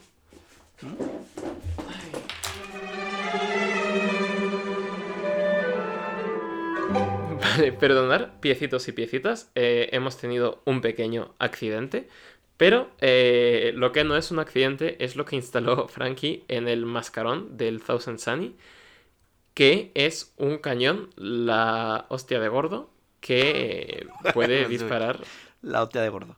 la hostia de gordo, que puede disparar pues un PDT explosivo bastante potente que se carga, bueno, se puede cargar la base entera perfectamente. Es como el cañón aquel de Boogie que tenía en, en su arco original, ¿Cierto? pero, pero un poco a lo grande. Que esto a, a Luffy le emociona muchísimo el tener el tener un cañón gordísimo. auténticas armas de destrucción masiva en, en el bolsillo. Y Usopp, que es el mejor francotirador de, del Grand Line, pues está más contento que nunca. Y Frankie dice que no hay que usarlo mucho porque gasta bastante Coca-Cola. Dice mientras se, se pimpla una botella de Coca-Cola, él mismo.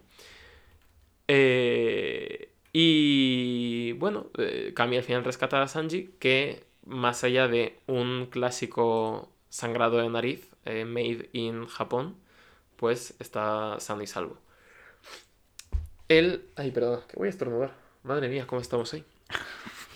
¿Sabes esto que pasa? Que cuando vas a estornudar y no estornudas y Es verdad, uy, qué solo tienes furia asesina por dentro? Estoy un poco así. Claro, claro, porque además se te pone la cara de tonta, que sí, como... Sí, sí, sí, Todo el mundo puede ver que no.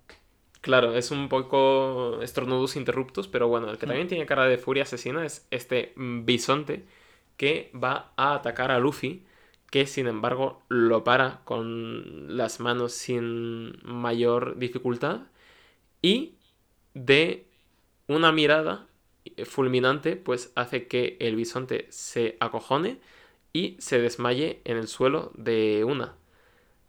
Que, Bueno, eh, bueno, bueno. eh, puede ser eh, otra vez el olor, ¿no? Porque sabemos que... que Puede ser el olor, pero también, eh, pues, la gente más avispada habrá recordado eh, esta interacción a una interacción que tuvimos en el capítulo 1 de la serie y hasta ahí puedo leer. El olor, otra vez, sí. claro, claro, claro. Pero, bueno, eh, Luffy ya ejerce tanta violencia sobre los animales que ya no hace falta ni pegarles para que se la vean venir y, y se... Se ha corrido, se ha corrido y la en lo el WhatsApp de los animales, ¿no? Diciendo, cuidado con este que... Cuidado. Em, pero bueno, y Sanji dice que va a acabar con esto de una vez por todas. Y le empieza a meter de patadas en la cara a Duval para acabar con esta idiotez con la que ya llevamos como cuatro capítulos o así. Y Sanji dice, ya está bien de acabar, ya hay que acabar este, este arquito porque no da para más de sí. Eh, vayamos al capítulo 496, en el que eh, el CP9 está, están desvalidos bajo la lluvia, están en paro y encima no tienen dinero para el médico. Así que están un poco jodidos porque no tienen forma de curar a Rob Lucci ni de ponerse tiritas, que es como se sanan las cosas en esta serie. Tiritas y, y siestas, ¿no? Correcto. Y bueno, y también comida, que es lo que tras una pequeña elipsis estamos disfrutando en el Thousand Sunny de un buen banquete de takoyakis eh, financiados por el mismísimo eh, Hachan que eh, vienen gratis eh, porque por haberles salvado. Así que se están dando un buen festín. Que ¿Lo has hasta- probado? Yo en verdad tengo ganas de probarlo. Ahora, Sí, sí, sí, yo nunca lo he probado, la verdad. Yo tampoco. Se me antojaron en realidad. Y tiene que estar bueno. Le- hasta Sanji le gustan las diferentes texturas que tienen y los sabores que les saca. Así que, desde luego, se nos revela que este, esta, eh, esta persona, aparte de ser un poco caníbal, es un bastante buen chef. Pero bueno. Eh, también le pregunta a Hachan a Nami que qué tal están lo- lo- los putos takoyakis, que si están buenos. Y Nami como que eh, al principio duda un poco, pero le dice que sí que están muy buenos. Le dice, oye, esto no significa que te vaya a perdonar por haberme tenido secuestrada y, y- haberme hecho chantaje durante muchos Toda años de mi vida. Directamente toda la, toda la, casi toda la vida, ¿no? Porque desde Sí, chiquitita prácticamente. casi prácticamente toda la vida. Sí, es como muy- una situación muy extraña en la que estar, ¿no? Realmente el haber vivido todas estas aventuras y de repente encontrarte con uno de tus... eh, de los mafiosos que te han tormentado durante toda tu vida, que ahora se ha dejado la mafia para, yo qué sé, cocinar takoyakis, que son la comida favorita de tu capitán a partir de hoy. Así que... no sé. Y además Sanji pidiéndole consejos de cocina, el muy perro. Pero bueno. Eh... Además me mola que están todos ahí comiendo takoyakis y luego están eh, Zoro, Nico Robin y, y Frankie por su cuenta, que de, de cierta forma son las tres personas más adultas de la tripulación, así que están como en, en la mesa de los mayores hablando Exactamente. de sus cosas. La mesa de los mayores, la mesa de los niños. ¿eh? Sí, sí, sí. La mesa de los niños que incluye al, al esqueleto de 90 años de edad, pero bueno, al fin y al cabo, ser niño es una actitud. Y vuelve Duval a darles las gracias. ¿Por qué? Porque resulta que tras ese, arte de ataques, Sanji le cambió la estructura ósea de la cara para hacerle una operación estética para que ya no se pareciera al tío del cartel. O sea, que, esto, es- si recordamos, viene de otra coña, que es la de Sanji luchando contra el cocinero del tren de Water Seven, que era el tío de los fideos, que daba mucho asco. Sí, sí, o sea, es una técnica depurada ya, ¿eh? sí, sí, Tiene sí, ya que tenía pensado y todo ya. Claro, claro, si no le va bien en la cocina, eh, le puede ir bastante bien como cirujano plástico, además sabiendo que en este mundo no existe la sanidad pública. Así que es un buen. Es una buena carrera a seguir cuando ya. Lo, malo, lo malo que, que, que, que sin anestesia ni nada, lo mismo. joder. Claro, claro. Está complicado. Pero bueno, es una técnica. O sea, básicamente, Sanji ha resuelto un arco que es. que viene de una. de un. de un gag a través de una técnica suya que ya era un gag en sí mismo. O sea, como que esto es metahumor ya muy extraño. El metagag. El metagag. O sea, Pero- está, bueno, eh, hemos acabado con el villano de turno, o sea, el fin del arco ya, o sea, ha sido, ha Sí, sido eh, rápido este arco ¿no? muy ligerito, eh, tipo... Ya está, hemos tenido seis capitulitos, nos hemos comido unos takoyakis y un arco muy ligerito para toda la familia. Eh, bueno, aquí también está el chiste de que por muy guapo que sea, Duval tiene cero... mm, Cero carisma y cero conocimiento social de qué decir Ni sabe guiñar, situación. Y no sabe guiñar un ojo ni nada. sabe guiñar un ojo. Está como roto por dentro aún, aunque sea bello, cual, cual piecito, Cual, cual cosa muy bella. cual cosa muy bella. Como un piecito, ¿verdad? ¿Qué coño? Claro que sí, tenemos el, el público más guapo de, de todo Evox. Sí, Evox, Spotify y Google Podcast, ¿eh? Que no nos hemos olvidado de vosotros. correcto. Y eh, ahora ya no se llaman lo- la banda de los peces voladores, ahora se llaman la lo- lo- los motoristas de la vida de color de rosa o, o algo así. Yo tengo aquí, tengo un poco esto, eh, mis jinetes del camino de rosas. Bueno, me parece bien también. Y eh, bueno, ya, nos- ya hemos eh, comido, ahora nos toca tomarnos un tececito y contar eh, y contaros ya de una vez cómo vamos a la isla Gyojin, a la isla de los hombres pez, eh, que es a donde nos toca ir ya. Me mola de fondo la viñeta de Chopper ocultando a Luffy porque ha comido tanto que ya está su vida en, en- en riesgo. No lo había visto. A ver si me, ve- me había llamado la atención el Luffy gordo, pero no me había fijado en, Chopper ahí, en plan, joder, que se nos muere este. Es que no, es que no lo escucho respirar. Bueno, eso, que nuestra próxima parada pues es la isla Gyojin, pero eh, como no sois ni sirenas ni hombres pez, pues tendréis que ir por otra ruta. Así que no hay otra forma que pasando por el archipiélago eh, Saba- Shabondi, Mm, co- como Chabondi, ¿no? ¿Vamos a dejarlo en, en Chabondi o...? Sí, Sa- Chabondi. sé. Yo, yo voy a decir Chabondi. Chabondi, Yo- me parece muy bien. Bueno, básicamente la- las dos únicas formas, tenemos que pasar, ¿por qué tenemos que pasar por ahí? Porque las dos únicas formas de pasar al otro lado, eh, de pasar la segunda mitad de este mango, es o por arriba con un papelito oficial que te diga, oye, puedes cruzar la Tierra Sagrada, Mary Joyce, y puedes pasar ahí y luego ya bajas a la otra mitad del Grand Line y, el barco, claro, no puedes, no puedes llevártelo, así que tendrás que comprarte otro nuevo. Así que, mira, aprovechan, pues seguro que el primero, el documento ese vale una pasta y segundo, seguro que te dan, yo qué sé, descuentos por comprarte un barco si lo compras en el momento. Vamos, que tendrán un negocio montado ahí de puta Seguro, madre. tienen montado ahí fijo. Y luego está la, la ruta de los fulleros, que es ir por, eh, por abajo, por la isla Gyojin. Que el Red Line tiene una pequeña grieta a 10 kilómetros bajo el nivel del mar, que es donde se sitúa la isla Gyojin, que es un poco la. Bueno, pues la, ciudad, la ciudad prometida de los hombres pez, donde más hombres pez por habitante hay. Eh, que Sí, es donde viven todas las sirenas, todas las estrellas de mar y eh, toda la gente, pues rollo Hachan viene de ahí, Arlong viene de ahí y toda la peña. Muy, sí, muy, muy simbólico, ¿no? De lo que viene después. Ujú. Mary Joy arriba y Sí. el- abajo. Lo más abajo, lo más abajo. Los Correcto, correcto. Como Oda ha dicho- ahí. Oda ha dicho otra vez lo del subtexto, bla, bla, bla, bla, bla, bla, son todos unos cobardes, etcétera, etcétera. De todas maneras, a mí me daría pánico. Que sí. A mí el tema del fondo del mar me da pánico, pues imagínate meterme ahí por un por debajo de algo, ¿sabes? No, que si yo voy para arriba, toco techo, ¿sabes? No, y estoy todavía debajo del agua, es como, me da una, es una idea que, me, que a mí me atierra. Sí, la verdad es que es bastante, bastante rollero. Es como, es como estar en el espacio exterior, la verdad. Es igual de terrorífico al fin y al Es cabo. verdad.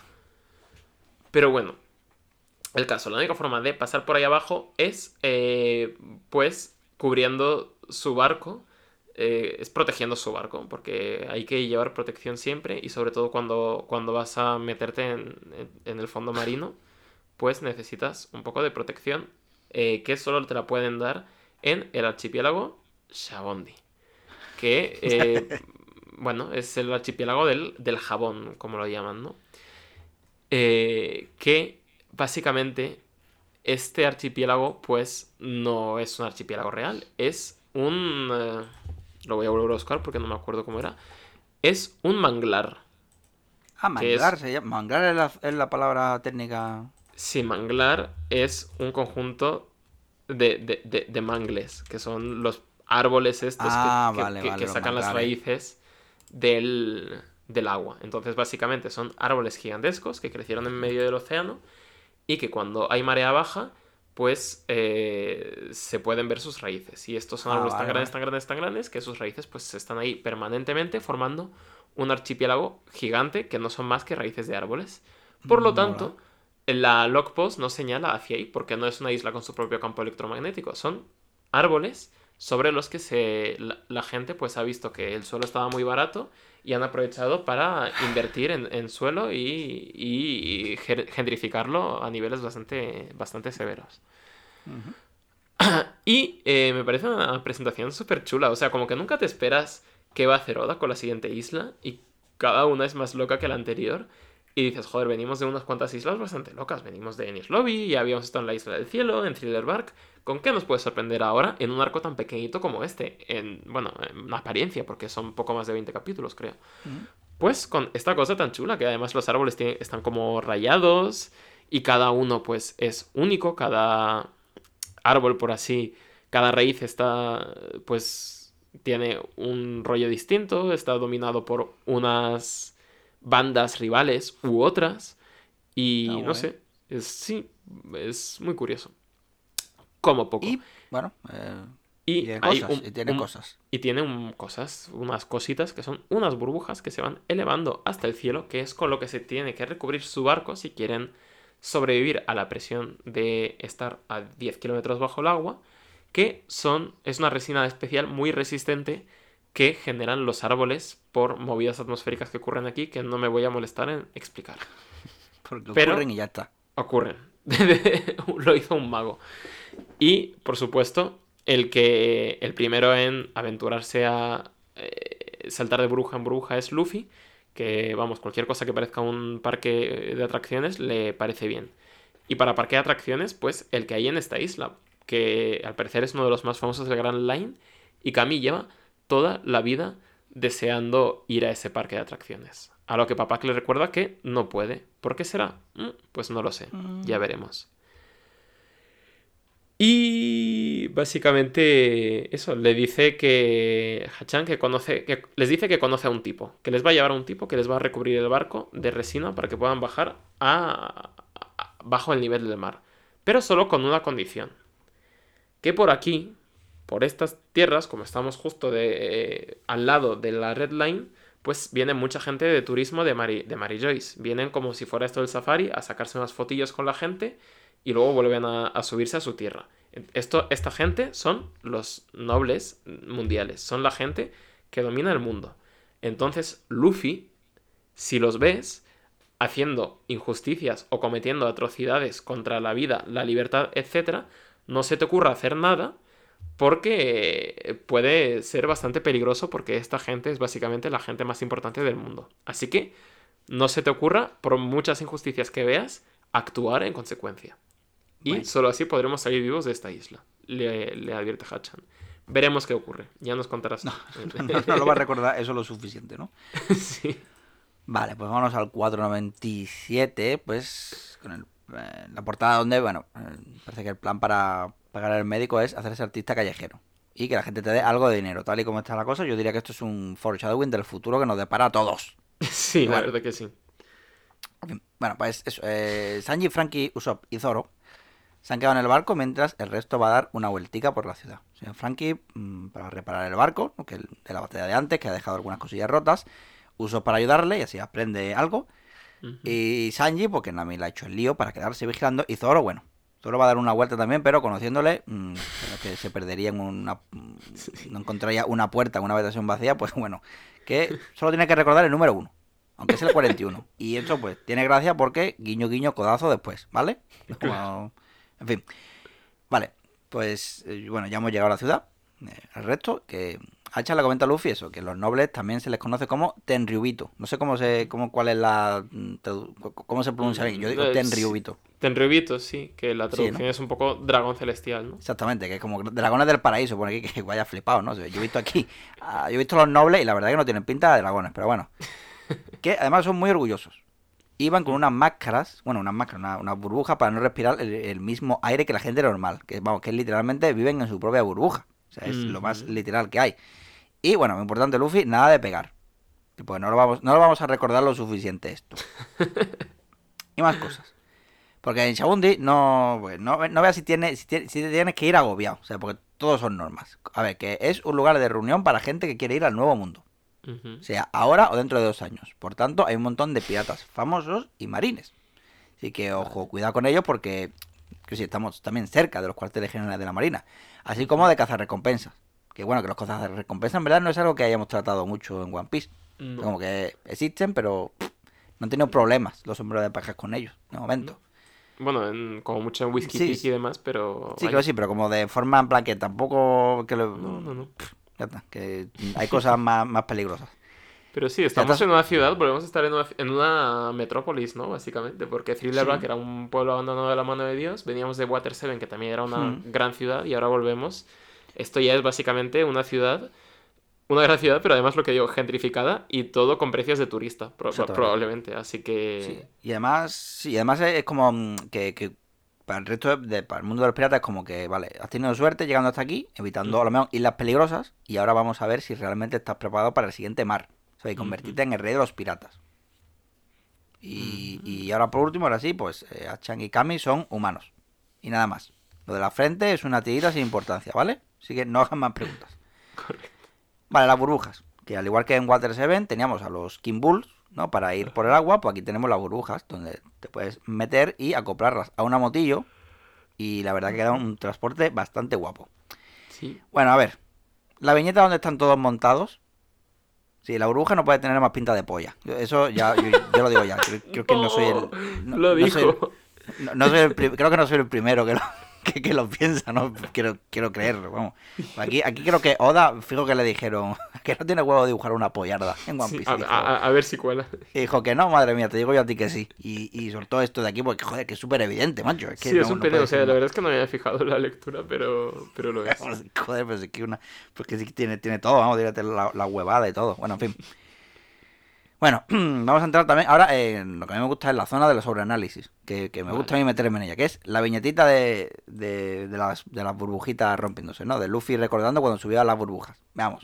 Como ya, ya hemos dicho que los nobles están en su burbuja, que es literalmente la expresión viviendo en su propia burbuja. Ahora bien, que Luffy se monte en una burbuja, que es ahora como símbolo de la nobleza, y suba y suba, y como no eres noble, al final llegas al techo de, cri- de cristal, explota y te caes. Pero también puede representar los piratas que quieren ir al nuevo mundo. O sea, que van subiendo en fama y recompensa, y aquí se acaba el viaje. Se acabó como la burbuja de la piratería. Sí, sin más, ¿no? No, no, no avisa. Claro, claro, pero mm, también pienso que como un guiñito a lo que se viene. O sea, las ser. pompas desaparecen y Luffy cayendo, etcétera, etcétera. Que le pregunta, que le pregun- que le pregunta a Nami a Luffy si lo ha entendido. O sea, que cuando salga de la isla se quedará sin burbujas. Vale. Más cosas. Pues se ve que, que- que me ha tocado el capítulo de las explicaciones. Que eh, del capítulo de mucho texto. Que sí se pueden usar las burbujas en la isla Gyojin. O sea, que menos mal que, bueno, que Luffy, mm, que Luffy prefiere no saber cómo es la isla Gyojin porque me va a dar ya un parraque explicando cosas. Bueno. Ahora vámonos con lo feo de este sitio. Vale. Lo feo, porque estaba, estaba súper guay, ¿no? Pompitas, no sé qué, mira, hay un parque de atracciones, tal y cual. Ahora, Lo feo es que, es que por el menú del día te cobran mínimo 18 pavos eh, Ah. y, estaba, y, y- y- la comida tampoco está tan buena, ¿no? Exactamente. Aparte, aparte de eso, también, pues viene un pibe corriendo, o sea, pidiendo, pidiendo ayuda, que tiene algo en el cuello y que se lo quiere quitar. Si no voy a entrar a comentar el peinado porque suficiente tiene ya con lo suyo. Y Hacha le recuerda a Luffy que no se involucre. Que tiene pinta de ser un pirata secuestrado que fue vendido como esclavo. Sí, y el collar que lleva, el collar que lleva es el clásico de que explota si te sales de una zona determinada. Bueno, que eso es como muy recurrente, ¿no? Los, los- los- los collares explosivos, ¿no? Es Mm. como la mejor forma de tener a tus esclavos a raya, es amenazarles con una bomba que has colocado. en A, mí, a mí solo, o sea, se me ocurre de collares explosivos, pues aparte del Escuadrón Suicida, Exactamente. se me ocurre Battle Royale, la película, no el videojuego. Y, y, Sí. bueno, la película que está basada en un libro también, que yo me leí el libro de Battle Royale eh, y lo terminé, pero tenía que ir con una notita al lado porque es como que había muchos nombres de alumnos japoneses, Joder. como 40, y tenía que ir apuntando qué nombre era cada persona porque se, se me escapaba. Pero bueno, sí, ahí también Sí, tenía de hecho, collarcitos. de hecho, bueno, en TV, en TV Tropes, la, la página esta de. La página web esta, pues trae un montón. O sea, puede ver cuán- cuántas veces ha usado ese recurso. Y, y el ejemplo en imágenes, además, es la de este personaje. de- del anime. Sale, sale este, precisamente, joder. Y, y, y bueno, se ha usado hasta en la vida real. Yo Mm. lo dejo caer. Y bueno, en fin. No, hemos venido aquí a reírnos, no vamos a comentar eso. Pero bueno. Vale. En fin, mm, que este, bueno, mm, se- se- a este ya se le han quitado las ganas de ser un pirata. Sí, 60 millones de berry que valía el pobre. O sea, pff, le podría yo sé. A Foxy y a Masir al mono. Es que no tengo ni que mirarlo porque ya me lo sé. Y, y lo peor es que no se, le, no se le puede ayudar porque, bueno, han llegado los nobles. Que ha estado fino aquí Oda sacando un perrete con su burbuja. O sea, y que Luffy, y que Luffy crea que es un temburito eso, en plan. No parecen tan dragones, ¿no?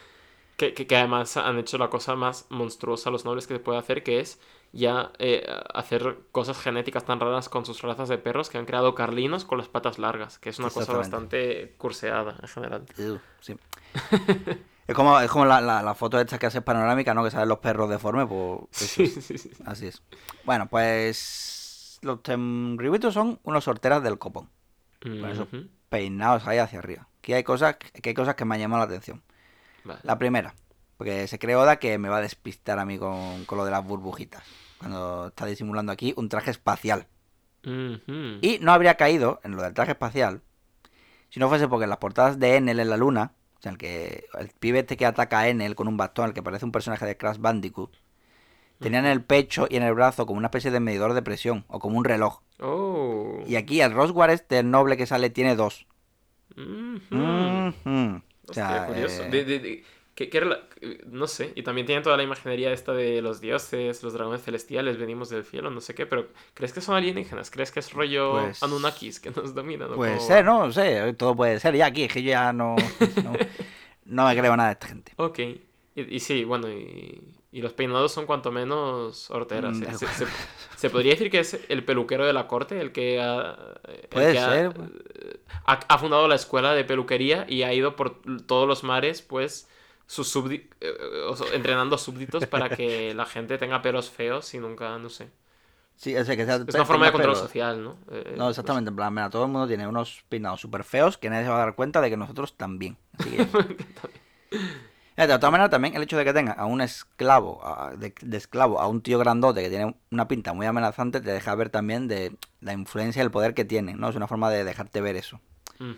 Y además son unos hijos de su reputísima madre porque básicamente consideran a los humanos cosas para coleccionar, que están Sí. ellos por encima y además con muchísimo desprecio la tipa esta, la Shalulia que se llama, remata sangre fría al pirata. O sea, ganando, ganando puntos esta gente para estar en el top 1 de gente a la que quiero que Luffy le pegue una hostia. Pero no Oda. Oda lleva escribiendo cretinos desde el capítulo 1. Es decir, teníamos a Alvida, teníamos al Mepo, teníamos a todos estos personajes que son gente que se tiene muy creída su situación de poder y se creen intocables por ello y se creen con el derecho de eh, faltar el respe- al respeto a la vida, a cualquiera cosa de las demás personas, ¿no? Como que siempre se le ha dado bien escribir a cretinos. Ya teníamos a Spandam, que era este tío colocado en la marina, que se creía por encima de todos y que era un sádico. Y aún así se estaba reservando eh, las putas balas en la recámara. Decía, vale, voy a hacer a esta gente asquerosa, pero puedo, pu- puedo ir a más. Pueden ser más asquerosos todavía. Y se lo estaba guardando todo para esta gente. Claro, en plan, puedo hacer que te caiga bien expandan. Claro, en, en- en comparación.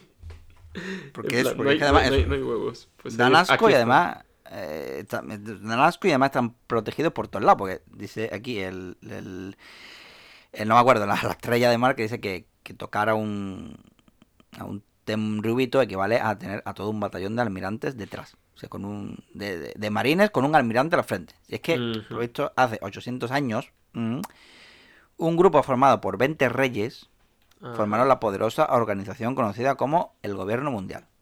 Y Correcto. estos pibes de aquí, estos tenrubitos, son los descendientes de estos reyes.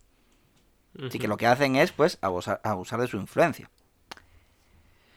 Bueno, Sí, sí. pues muy bien. Pues ya lo hemos visto. Ya está, eh, ya, ya está todo dicho. Está aquí esta gente. Vámonos para el 498. En cuya portada pues está el CP9 sacándose unas perrillas. Que, que está aquí bueno, pero yo creo que podría echar el currículum en algún bar. No, porque sí, tiene- ¿no? O tiene- sea, Claro, él tiene experiencia poniendo copas. él, él está ahí por pura camaradería, en verdad, pero podría... Sí, sí. Pero estar poniendo. Ahora mismo, como tiene que estar el tema de, los- de la hostelería por ahí también, lo mismo dicho, mira, claro, y, los, ot- y los otros son buenos carpinteros. Es decir, eh, este, el que es un lobo, sí que tendría que estar ahí, en, eh, pues currándoselo en el círculo, ¿no? Porque no creo que tenga muchos currículum, pero el resto, joder, llevan cinco años currando de... Eso de carpintero, de poniendo copa, lo que sea. O sea, que tienen sí, sí. experiencia para sus cosas. En fin, bueno, eh, si antes lo digo, que sí, lo de Luffy poniendo en su sitio un cazarrecompensa, ¿no? Que, que, que, que, han tenido la osadía de intentar capturarlo a él y al resto. Pero vaya, que se puede ver por las pintas de nuestros nakamas que no han tenido mm, problemitas ninguno y se lo han despachado rápido. Y por lo visto ya es el tercer ataque que tiene. Es que resulta eso, que, que en Chabondi, conforme más te adentres, más sin ley se vuelve la cosa. O sea, atrás Mm. quedó la zona guay, con puestos de comida, tenderetes, y ahora la cosa es más tétrica. Y además parece como mucho más abandonada. Ujú. Así, y de hecho, eh, Oda te saca aquí el mapita. Eso que, ¿Cómo, así que- cómo gustan? Un, un buen mapita buen siempre mapa. gusta. buen mapita, como, como me parece el parchís esto, o la oca. Es que eso, que Kisamondi tiene como las partes de costa con negocios y cosas y tal, pero por dentro la cosa se desmadra y se convierte en una ciudad sin ley. Mm. Vamos, lo, lo de siempre, lo que hemos dicho, se por fuera muy bonito, casi una, una, una isla normal, pero por dentro hay un poco de mugre, que veremos a ver cómo es esa mugre. Mm, Veremos. Bueno, pues Luffy y compañía han llegado a un bar con unas pintas que tendría que, que pasar chicote por ahí para hacer unas reformas. Y dentro se encuentran con Chucky, la encargada, o sea, fumándose un piti y recordándole a un cliente que en este local no se fía. O sea, Ujú. Cha- y Hachan eh, también se pregunta por Riley, que no sabemos quién es, ¿No? pero sí sabemos que Chucky fue anteriormente una pirata, pero ya ha dejado esa vida y ahora lleva un bar. O sea, como podría ser, como podría hacer el bueno en las portadas, pero no lo hace. Un bar, bueno, cuya despensa está siendo in- invadida por Luffy y, y Brook, que parece que no tienen aguante ninguno. Son como niños chicos. Y Chucky conoce a, a Luffy lo suyo. Aunque desconocía por completo que hubiese un esqueleto con ellos. Y mucho menos que el esqueleto hablase y, y se moviese. Claro. Es que claro, sí, sí, sí. Al, fi- recordemos- al final ya se va notando la diferencia entre los sombreros de paja por la recompensa que tiene cada uno y por si en- se les reconoce por ahí, porque Usopp también sigue siendo anónimo, porque el que es buscado es Sogeking. Ujú. Eh, Brook también es anónimo. O sea, como que ya hay varios niveles de celebridad Claro, dentro de los sombreros de paja, ¿no? Sí, bueno, además, de todas maneras, eh, lo de Bruno está bravo también porque es lo de Ennis Lobby es lo último que está en los periódicos, ¿no? Y ya, Por eso. se sabe que el gobierno y la prensa adornan un poco las cosas y a saber cuánto de eso es verdad. Y le pone un cafelito a Luffy, a ver si le cuenta la historia, que es lo que le hace falta a Luffy, no cafeína. Pues ya de por sí es nervioso. Que, que dice Luffy que ahora, mm, que ahora ponerse a contar todo eso es un rollo. Que si quiere que se escuche el podcast de dos piezas que se curraron ahí eh, los chavales y comentaron Water Seven en el lobby y tal y cual, y ahí se entera. Y Chucky dice, dice, no eres de los que presumen. Es que es curioso. Y si además tu apellido es el mismo que el de Garp, claro. Es que antes Garp también le dijo a Son Goku que no se rayase con lo de Moria. Porque Luffy no es de los que va presumiendo por ahí contando sus victorias. Correcto. El caso es que, bueno, eh, que el mecánico no está por aquí. O sea, tendré que ir a buscarlo por, por los bares o casas de apuestas. Y además lleva como medio año fuera, porque ese es su rollo, ¿no? Irse por ahí, me voy a por tabaco y, y ya Sí, volverá. la, la- la vida bohemia, ¿no? La, claro, la, la clásica. Así que, bueno, que, que a saber dónde andará. Así es él. Que bueno, que si, si vais a buscarlo, pues que estará entre el Grove 1 y el 29. Es decir, que Víctor Mapa es la ciudad sin ley. Y si no, pues estará al, al lado, en el 30, que es donde está el parque de atracciones. Pero, Mm. ojito mucho con, con, emociar- con emocionarse porque resulta que, bueno, que, que contando a Luffy y a Zoro, hay un total de 11 personas en Chabundi con una recompensa superior a los 100 millones. Así que, ojito A con sacar el Excel. No, a ver, yo que- era- bueno, yo creo que esto voy a ir a pelo, ni voy, no voy- porque total, todos le pueden amasir al mono y a Foxy. O sea que lo Vale, que es de aquí es el, chiste. No, de todas maneras, bueno, ya lo he dicho, de todas maneras, de todos los que voy a decir de aquí, solamente uno le podría... ah, bueno, espérate. No, no, no, no, no adelantemos. Eso, que Luffy llegó a los 100 millones cuando, cuando derrotó a Cocodrilo. O sea que esta gente no es moco de pavo. Porque eso, cuando Luffy entró en el Grand Line, eligió una de las cinco posibles rutas hasta llegar a este archipiélago. Que es a donde hay que llegar para pasar por, eh, a- para llegar a Red Line. Bueno, pues estos otros piratas han seguido otras rutas y han vivido otras aventuras. Entonces, dime tú si esto no puede ser idea para un videojuego, o sea, cogiendo otra ruta, descubrir Sí. otras islas y otras historias, haciendo su- tu tripulación Sí, y incluso incluso- después de cada isla puedes poder elegir un poco por dónde vas. Exactamente. Hay, hay potencial ahí, sí. Da igual. Es más, diría un spin-off, pero igual Oda no está por la labor una vez termine One Piece. Va a estar tocándose los cojones, pero, pero a, mano, a dos manos. Y disfrutándolo porque bien que se lo merece, también te digo. O sea, Sí, a ver, hombre. los nombres de estos piratas, que ahora veremos, han estado rondando por los periódicos. Pero, pero claro, como Luffy no lee periódicos, o sea, Claro, porque es no más, sabe leer. Exactamente, tengo mis dudas sobre que sepa leer, también te digo. O sea, el, el día que lea la definición de piratas, verás tú cómo que el drama que va a llevar. Pero bueno, el caso es que, eso, tiene rivales aquí. Solo uno supera a Luffy en recompensa. Así que, bueno, vamos a, vamos a verlos, ¿no? Vamos a ir cogiditos de la mano, vamos a ver a todos los piratas malos. ¿Qué, qué, qué dices? Solo uno supera a Luffy en recompensa, pero es que Luffy se ha cargado, ya te digo, una de las bases de la, del gobierno mundial. Quiero decir que no es moco de pavo que alguien le supere. ¿Qué habrá hecho? ¿Qué habrá hecho? Es lo que habría que preguntarse. Para superar a Luffy. Pues, el primero que sale, ¿no? Que está en un restaurante del Golf 24, que es procedente del West Blue, capitán de los piratas Fire Tank, que es Capone Gang Bege, o Big, bueno, Beg, eh, Gang, ¿vale? Que no puede ser más mafioso italiano. O sea, 138 millones. O sea que ahí te está molesto porque hay otra persona que está haciendo mucho ruido comiendo. Y no es ni más ni menos que eh, Bonnie la glotona Procedente del de South Blue y capitana de los piratas de Bonnie. Ese también eh, no le pone nombre a la tripulación. Sí, al, plan, pare- a- a- a- Claro. al parecer las mujeres de pelo rosa suelen ponerle su propio nombre a, la- su tripulación. ¿no? Es como un- algo que se repite. o sea, eh, y 100 140 millones. O sea, Ujú. Come mucho, así que cuidado con Sanji, que a ver si se nos van a juntar los dos y nos quedamos sin cocinero. Claro, claro. Otro más. Del North, de North Blue, eh, capitán de los piratas, Hawking. Basil Hawking, el mago. O sea, ojo, cuidado. Que, que- ¿Qué son esas cejas? Que si nadie le ha Sí, no sé, comentado o, que o sea, no sé si es mago o un cantante de black metal, no sé, está un poco entre las dos, ¿no? Sí, por las pintas que tiene, yo pensaba que estaba re- relacionado con Mihawk. O sea, por el nombre Hawking, Sí. Mihawk, digo. Mm, fíjate. Por un momento me rayó un poco, ¿eh? Por las Qué, pintas que bueno. tiene y Yo, tal. yo, o sea, estoy seguro de que buscas en enciclopedias de piratas los nombres de estas 11 personas y cada una es una referencia a un pirata de una época distinta de la piratería y Hmm. no sé qué movidas, porque a le flipan estas cosas, pero... Sí, sí. Bueno, pues 249 millonetis. Ojo. En otro lado está a punto de empezar una peleilla entre uno procedente del South Blue, que es el capitán de piratas Kid, Eustace, Mm. capitán Kid, que son 315 millones. Sí, este es el que es más fuerte que Luffy. Lo tenemos o, ahí el, o el que su- más mal, mal, maladurías Mm, ha hecho, o sea... final- Exactamente. Mm, Ciertamente, está ahí con, su, con sus pelos pinchos y sus cosas. Y al que se va a enfrentar es a Screechman Apu, que es la, la resonancia del mar. O sea, Y de la tiene gran- dientes de teclas de piano. Exactamente. pues eso eso o, o aparato dental, que puede ser también. Sí. Que de- del Grand Line pone tribu de los brazos largos. Ojo. Ojito, que el, el lore se expande, que Ojo, que es- resulta que lo de las proporciones ridículas tiene su lore también. Exactamente. Y tiene, eh, bueno, 198 millones y se ve que le gusta ser DJ, ¿no? Porque tiene las manitas así como siendo ahí y cosas así. Bueno, en el Grove 21 están pues enzarzados en, en medio de una pelea dos notas.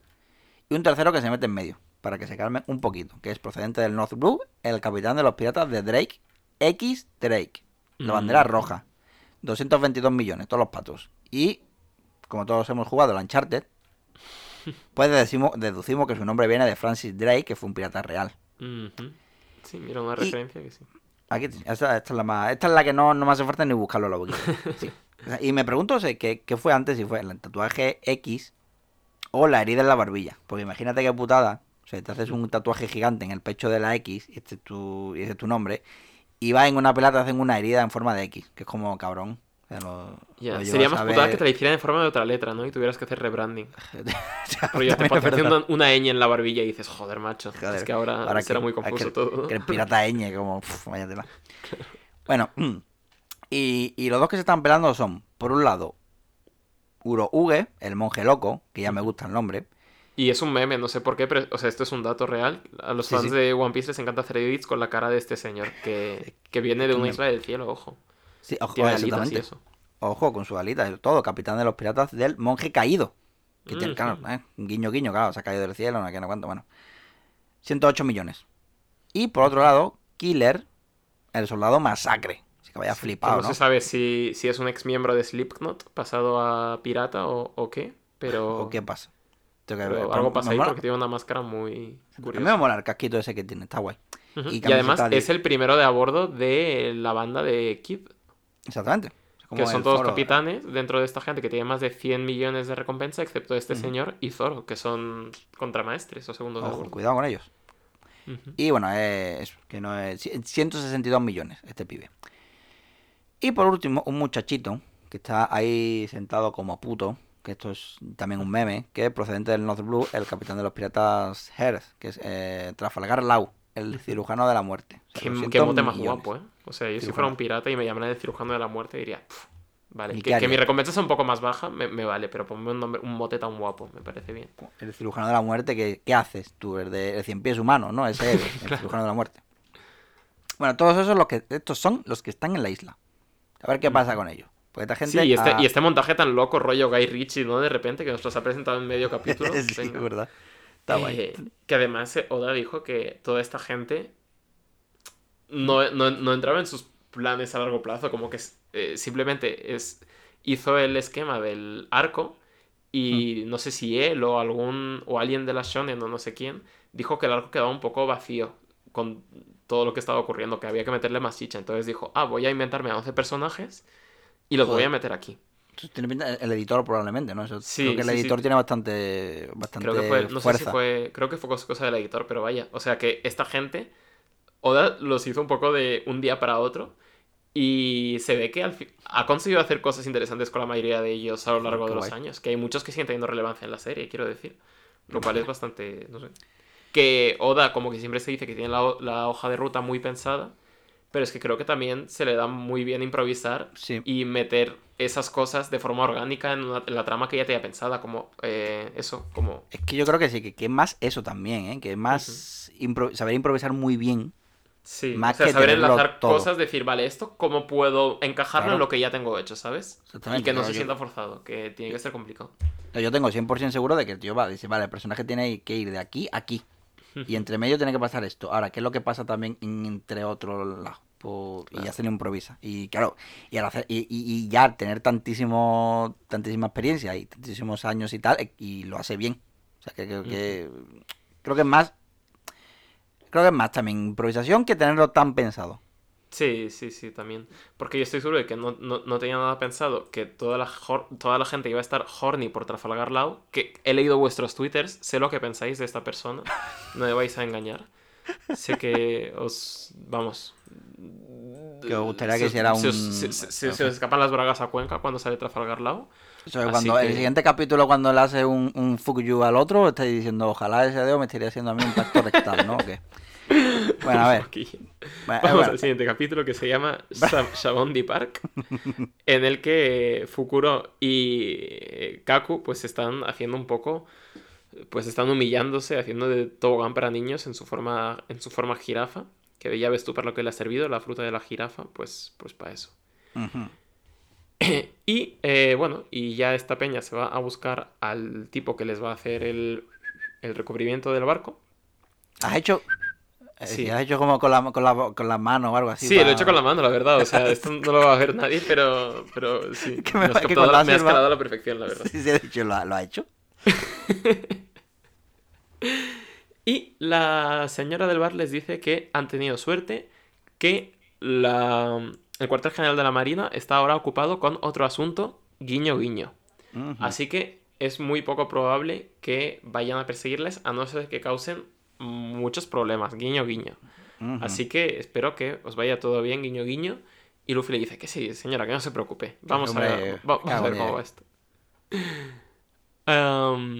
Y mientras tanto, pues en un... Bueno, estos cazarrecompensas están chivándose a unos traficantes de personas que, de que ahí los sombreros de paja están junto a una sirena y a un hombre pez por aquí, por la isla, y que igual si les dicen por dónde les ha visto, pues se llevarán una parte del dinerito que sacarán por capturarles, que recordemos que las sirenas, pues en el mercado negro están muy bien valoradas.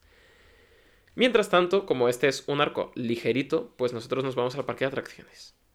¿Qué menos? ¿Qué menos? Eh, que es, vamos, están todos más feliz que una perdiz. Eh, excepto Papak, que está un poco, un poco preocupado porque es- esta zona es un poco peligrosita y no sé qué. Pero bueno, el resto está contentísimo. Sobre todo Kami, que llevaba toda su vida queriendo ir a este parque, a este parque, a este Sabaody Park.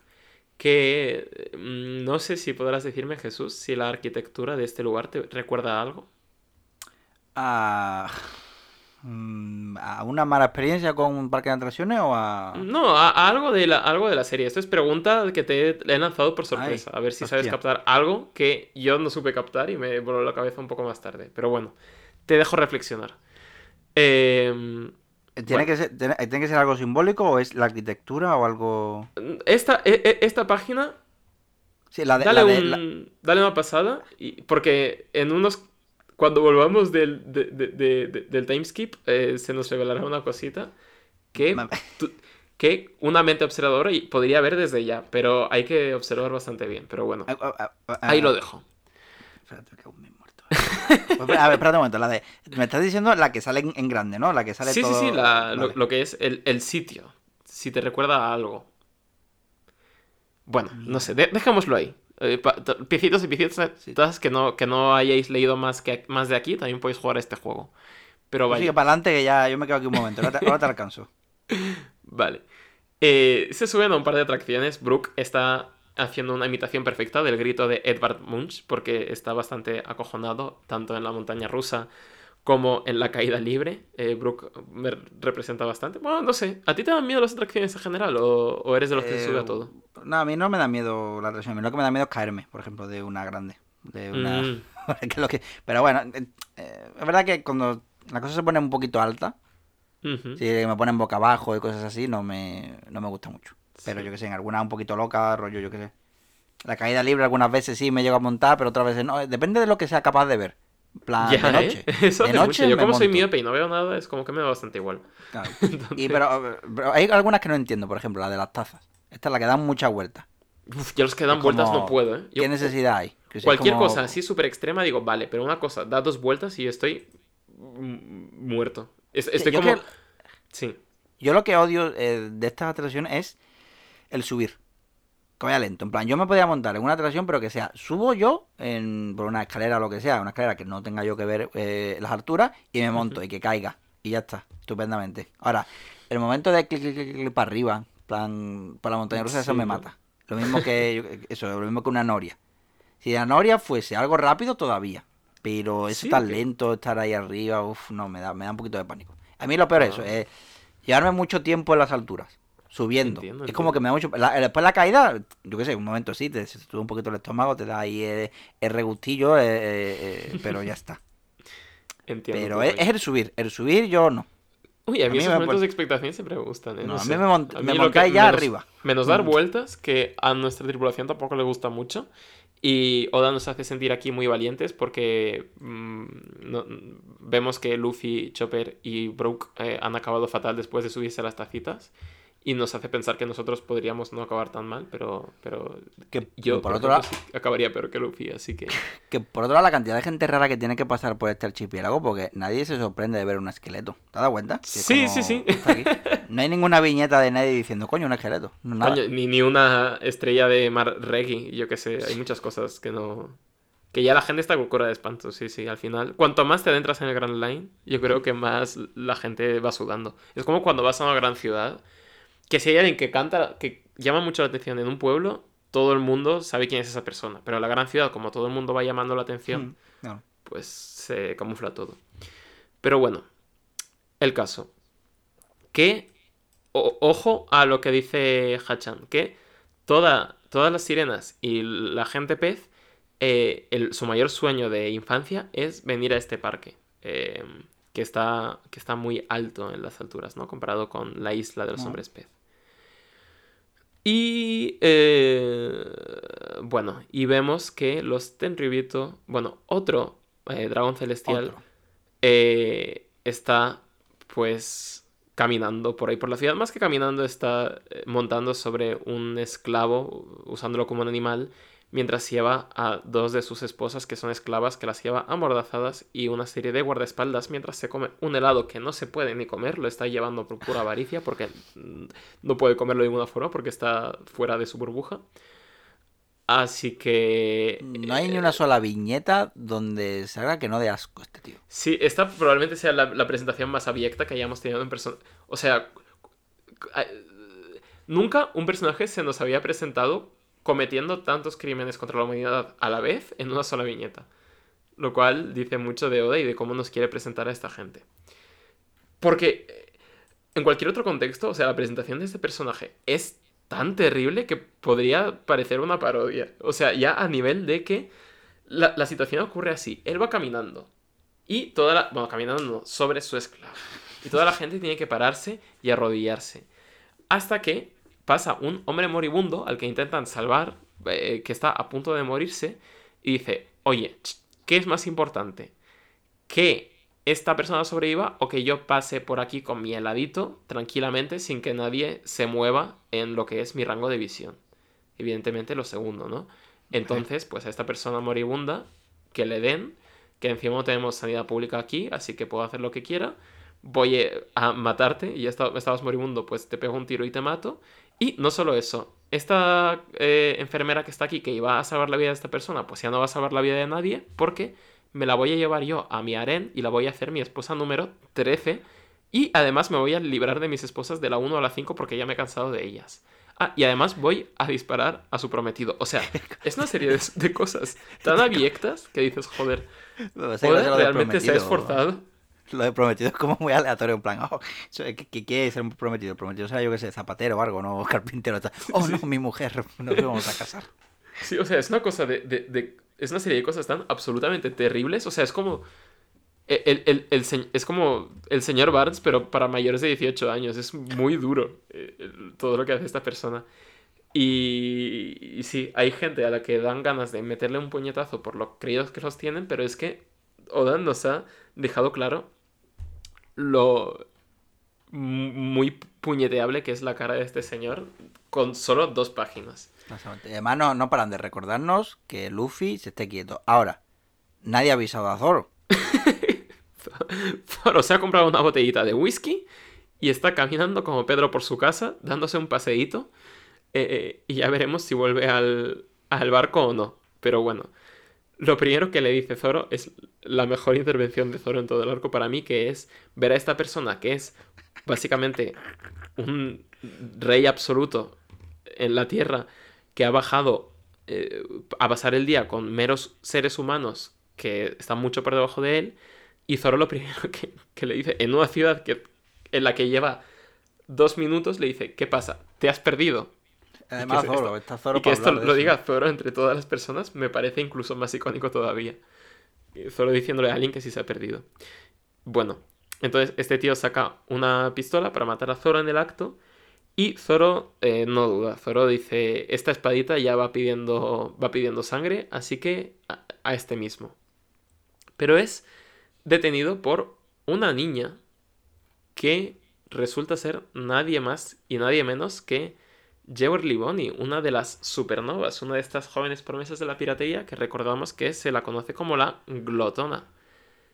Que, sin embargo, sí que parece que eh, tenía una. Bueno, unas. Pues un cuerpo de niña y de repente pues tiene un cuerpo de adulta. Algo ocurre ahí. Mm, frutas del diablo, who knows. El caso, eh, esta persona le echa un poco de ketchup por encima a Zoro y le dice, pero ¿qué haces, puto loco? ¿Cómo haces esto? ¿Cómo, dejas a todos los lectores con el culo tan prieto sabiendo que esta gente son prácticamente dioses? Si se te ocurre atacarles, va a venir un almirante de la marina mm, a, a destruir esta isla y esto no se puede hacer. Entonces, ten un poco de cuidado. Y, y por otra parte están, pues, todos los, todo el resto de supernovas, que es como se llama esta nueva generación de piratas, pues atestiguando lo puto loco que está Zoro, que es algo que ya llevamos todos 500 capítulos sabiendo, pero ahora está bien que el mundo lo sepa también, el mundo de la piratería en general. Me hace gracia porque tantos comentaron en plan, si es que son unos putos locos. Es que, es que ya se, ya o se sea, o sea, hablaba sabíamos de que... que... estaban putos locos, pero no sabíamos que ya este que no es ni el capitán estaba tan, tan puto loco. ¿Cómo, cómo será el capitán, no? Eh, pero bueno, Zoro nos demuestra otra vez más que a pesar de sus apariencias es muy buen tío. Así que coge al, al prometido de esta señora y se lo lleva al hospital, O sea tranquilamente. que, bueno, si tenemos que esperar a que él encuentre el hospital, damos por Claro, igual esta persona se, se desangra. Y también esto nos indica la rara avis que son los sombreros de paja, porque la misma Bonnie se sorprende diciendo, yo, joder, un pirata salvando a, a alguien, esto es la primera vez que lo veo en mi santa vida, es como que... ¿A dónde vamos a parar? ¿A no? dónde, claro, ¿dónde- ¿a dónde está yendo esta la piratería? ¿Qué está pasando? Eh, así que sí, son incluso dentro de estos piratas más jóvenes, pues son gente rara, los sombreros de paja, en general. Lo cual está bien, tío. Mola mucho ver eh, toda esta gente que lo que dices ha llegado por distintos caminos y ver que cómo podría haber acabado siendo la tripulación de Luffy o cómo podrían haber sido otras historias de este universo. Y realmente te, te hace que valores más el hecho de que estas, esta tripulación de gente rara sean nuestros protagonistas, ¿no? Em, así que está guay. Pero malas noticias, nos llega al, al caracolófono una tragedia y es que han secuestrado a Kami, porque alguien ha pegado Oh, un chivatazo. Por fin ha estornudado, ya se ha cerrado esa subtrama. Eh, alguien ha secuestrado a Kami y se la están llevando probablemente para venderla en una subasta de eh, esclavos.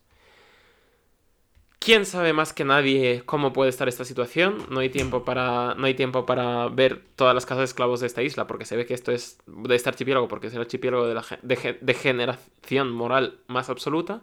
Así que habrá que llamar al, a la banda de los peces voladores. Eh, la que se ha encontrado un trabajo de provecho, vemos en el capítulo 500, es Califa, que se dedica a limpiar la ciudad. Así que, pues bueno, ella sí que sabía sacarle, sabía sacarle más provecho a su fruta del diablo, bien por ella. Y llegamos al capítulo 500. em, Al puto 500, sí, tío. eh, A mitad camino entre, entre el principio y el famoso capítulo 1000 de One Piece, que ya es prácticamente Joder. estar al día. Eh, capítulo 500. Y sabiendo lo que le ¿eh? gustan a Oda, los números redondos. En el capítulo 100 entramos al Grand Line. ¿Qué pasará ahora en el 500? ¿Entraremos en la Red Line? ¿Se resolverá todo en un capítulo? No lo creo. Pero pasará pero- algo interesante, creo yo, porque además se llama Las ascuas de la historia, este capítulo. Hmm. vale. Bueno, pero al... Y dato tengo aquí a Lisa roncando. Ah, mira. La- no sé, la estoy escuchando digo, no, no, ron- no ronca tan fuerte como para que, para que entre, pero a mí me gusta imaginarme que, que esté Vale, escuchando a Lisa sí. roncar. Yo si no meteré ronquidos de perro que encuentre por ahí en un vídeo de YouTube y los meteré para que los piecitos se sientan involucrados en esta narrativa, si no se oye. Eh, bueno, y, y vemos a Duval, que es... Antes era feísimo, ahora es tontísimo. Bueno, an- antes era tontísimo también, al menos, yo qué sé. Pues, Ah, ahora no algo. feo, no, ya está.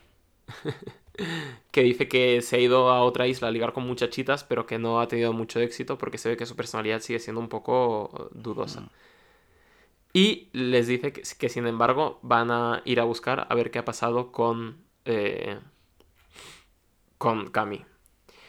Y Chopper y Brooke, que son los que dieron el aviso de que esto había pasado, pues están, bueno, al menos Chopper está un poco preocupado. Brooke no, Brooke se está tomando un té y dice que eh, que bueno, que Sanji les ha dicho que les va a dar instrucciones y que eh, ahora, por muy preocupados que estén, no pueden hacer nada. Así que más vale estar tomándose un tececito y ya cuando lleguen las instrucciones, pues ponerse nerviosos antes que estar ahora, pues, yendo de un lado para otro y gastando energías. Que yo, Claro. aquí, 100% de acuerdo con Brooke. Sí.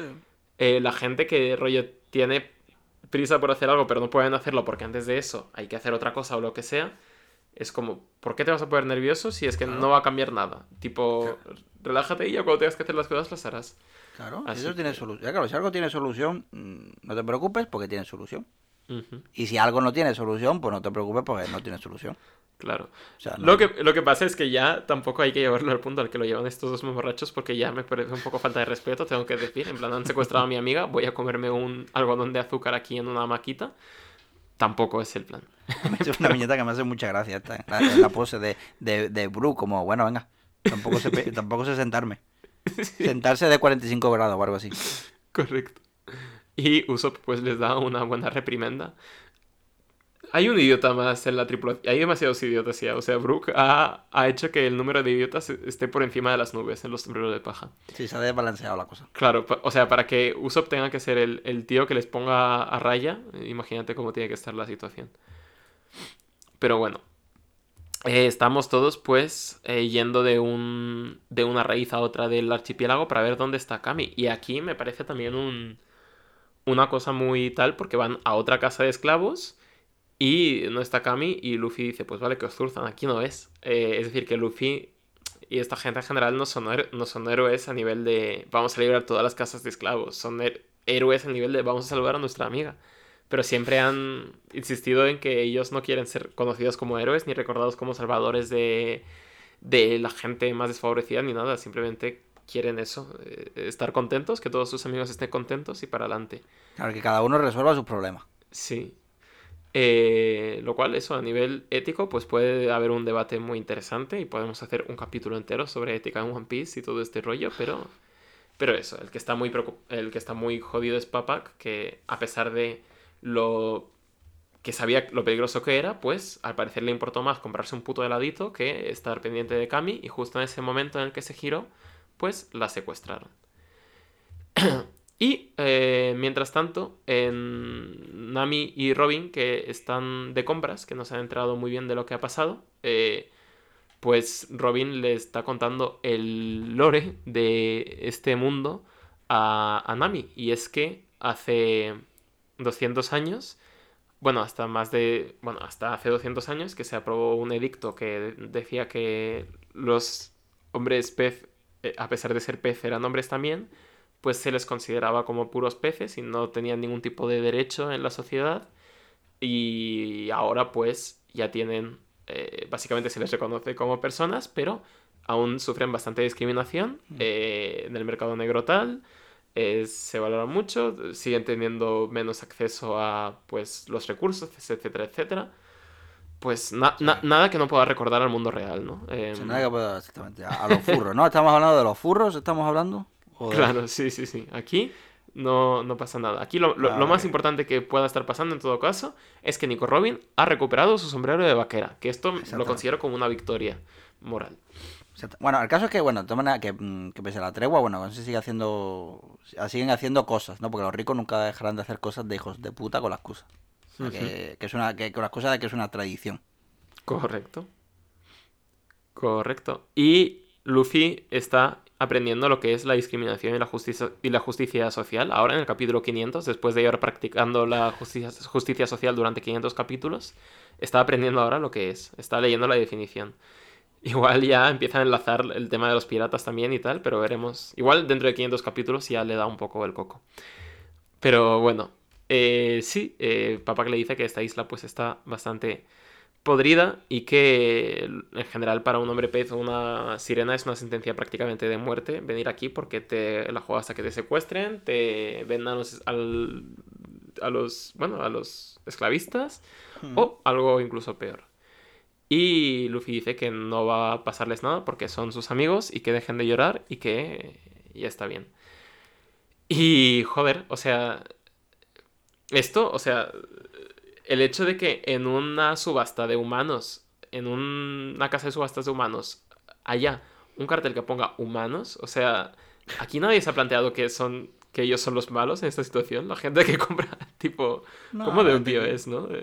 Claro, No lo que, de hecho, eh, han- se creen tan superiores, ¿no? Los que claro. se creen tan, eso es, la élite que no son, que no son meros mortales, no son humanos, son por- están por encima y el resto, pues, son escoria. Cosas que comprar o cosas que tirar cuando me aburra y demás. Sí. Y bueno, y de hecho aquí el, el, el- uno de los nobles le di- dice, mira qué tonto, es el, es el primo Charlos, que es el, el tonto lava ese de la, de que disparó a la enfermera y casi mata a Zoro y no sé qué. Pues dice que, le dice, oye, pues este en vez de comprarse un esclavo normal tenía que haberse comprado un hombre pez que son 10 veces más fuertes. Anda, que de hecho eh, es curioso, ¿no? Porque los nombres, los nombres eh, reconocen a los, que los Yojin son más fuertes, ¿no? Pero aún así deciden considerarse superiores. Claro. Me imagino que esto también esto tiene mucho que ver, ¿no? Como en el fondo hay miedo de lo que puedan hacer, como tomarse revancha por años de esclavitud. Que en verdad hay muchas cosas de, de- de- que muchas veces no es racismo, sino miedo a lo que podría. O sea, o de habladuría de lo que han hecho, de lo que no, o sea, como Sí, que sí, se sí. va alimentando aquí con noticias falsas, por ejemplo, o cosas, o eso, simples prejuicios. Y es lo que te lleva al final a este racismo, que no deja de ser este racismo que es lo que tienen los, los, mm, los tenrubitos estos.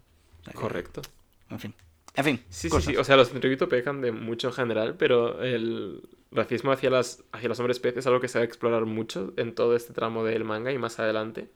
Y está muy bien expresado para el tema tan complicado que es, pero al final reducirlo a, a metáforas tan básicas, ¿no? Que al final las metáforas de Oda siempre son sencillas. eh, Funciona muy bien porque... Joder, hace que no me fuera de ti esto, yo qué sé. O sea, a veces algo sencillo funciona mucho mejor que complicarse la cabeza con mil alegorías complejas y demás. Eso que, eso que, que simplemente empezamos esto como una alegre aventura de un chaval que quiere ser pirata y ahora estamos aquí hablando de racismo. ¿Qué es esto? Sí, sí, sí, capítulo 500, aquí estamos. Y bueno, han ido a, a curiosear ahí a la casa de subastas también eh, dos capitanes rivales que son Eustace Kid, que es este fucker que lleva gafitas de aviador y lleva un... Bueno, pues una capa ahí de piel de vete a saber qué. Y, y es así bastante malote, es un poco el Knuckles el erizo de... Del Echidna, perdón, de los, de, de los piratas. Y se encuentra pues a Trafalgar Law, que es un chaval pues muy normal, no sé, lleva una sudadera, unos vaqueros, va ahí con un sombrerito para tener... Sí, es súper- random eso. Es que sí, como, bueno, visto los otros piratas, es como, bueno, como- es Sí, más este, parecido a va- Luffy. este es campechano. Luffy- Tenían Sí. que haberle llamado en vez del cirujano de la muerte, pues el campechano. Que además su primero de a bordo es un oso polar, lo cual me hace muchísima gracia. Em, y además le saca el, el dedo al Capitán Kid porque, porque fuck the police. Esto en el, man- en el anime está censurado, por cierto. No le saca el dedo, simplemente como que le mira mal y ya está. Sí, sí. Pero- Habrán eh, eh, eh, rescalado la imagen, ¿no? En plan, hacemos sí, sí, sí. y, y escondemos el dedo. Correcto. Y vemos que en la casa de subastas pues hay muchos esclavos, que en principio el premio gordo de hoy era un gigante que se han, que se han adjudicado, hasta que llega pues la sirena, que Kami, que les dice a los, a los de la casa de subastas que ya, ya se enterarán porque va a venir Hachan a salvarla. Y eh, uno, el, como el presentador de la casa de subastas, empieza a darle de patadas en la cara, eh, diciéndole, no te creas que va a venir nadie aquí a subvertir el modo en el que se están haciendo las cosas durante cientos de años. Hombre, ¿Qué te crees que es es- esto? claro, claro. Y eh, bueno, hasta que deja de abusar de ella porque de repente se desmaya. Y el gigante que está ahí eh, encadenado, pues le dice al tipo que tiene a su lado, oye viejo, deja de hacerte el inocente porque sé que esta persona se ha desmayado por tu culpa, porque has usado un haki muy poder- poderoso. ¿Haki? ¿Qué es esto? No lo ¿Qué sabes. es esto del haki? Que me pone eh, haki, ambición. Ah, bueno, pues ambición. Ahí lo tenemos, misterio resuelto. Ya podemos irnos. que me lo has puesto aquí directamente, ¿sabes? sé que sé que algo, porque ya me lo ha leído aquí eh, tal y cual, pero me ha hecho gracia puesto ambición, ya está. No, Ya es veremos qué, qué implica esto, pero es que este puto viejo, el puto viejo cachondo que folla como un toro, está tomándose una petaquita y dice que sí, mira, he sido yo y porque, porque mi debilidad pues son las muchachas. Y esto lo dice nada más y nada menos que un viejo. Y dices, joder, pues qué raro acabar el capítulo 500 con un viejo, ¿no? Porque es un viejo normal, se podría decir. Pero no, el narrador nos dice que esta persona se llama Silvers Riley y que no es nada más y nada menos que el vicecapitán de, lo, de la tripulación de Gold Roger, el rey de los piratas. Mm, vaya tú, mira, qué, cu- qué curioso, ¿no? Qué casualidad esto aquí de repente, ¿ah? Ajá, ajá, que es un viejo con un diseño guapísimo que decimos, ¿es la primera vez que lo hemos visto? Pues sí, pero igual si nos vamos al capítulo 19, el flashback de Boogie, podemos ver que hay un señor en la tripulación de Boogie que se parece sospechosamente a este señor. Eh, Así que, ¿Cómo? Espérate. ¿En serio? A ver, yo esto, nosotros no lo sabía, esto no, lo- no lo he visto yo, espérate. si, si te vas al capítulo 19, donde mm. Boogie nos cuenta su pasado, eh, hay un señor que les echa la bronca a Shanks y a él en la tripulación. Sí, y, ah. y... ¡Qué sorpresa! Tiene que estar por aquí. Además, te lleva lo he buscado directamente, me lleva a, un, a Reddit, Ajá. donde alguien lo ha puesto en plan. eh, alguien se dio cuenta de no sé qué, no cuánto esto, lo que pasa es que no está cargando, mierda. Pero bueno, Bueno. sí, sí, bueno, me, me- me Pues creo que. eso que eh, no os lo presentan oficialmente en el capítulo 500, pero Oda no quiso desaprovechar la oportunidad de demostrarnos que es un puto y que ya hace 489 capítulos Es él, sí, sí, vamos. Tiene claro. nos había la, puesto, la gafita, los perillitas, sí, sí. nos había puesto Bueno. este sello.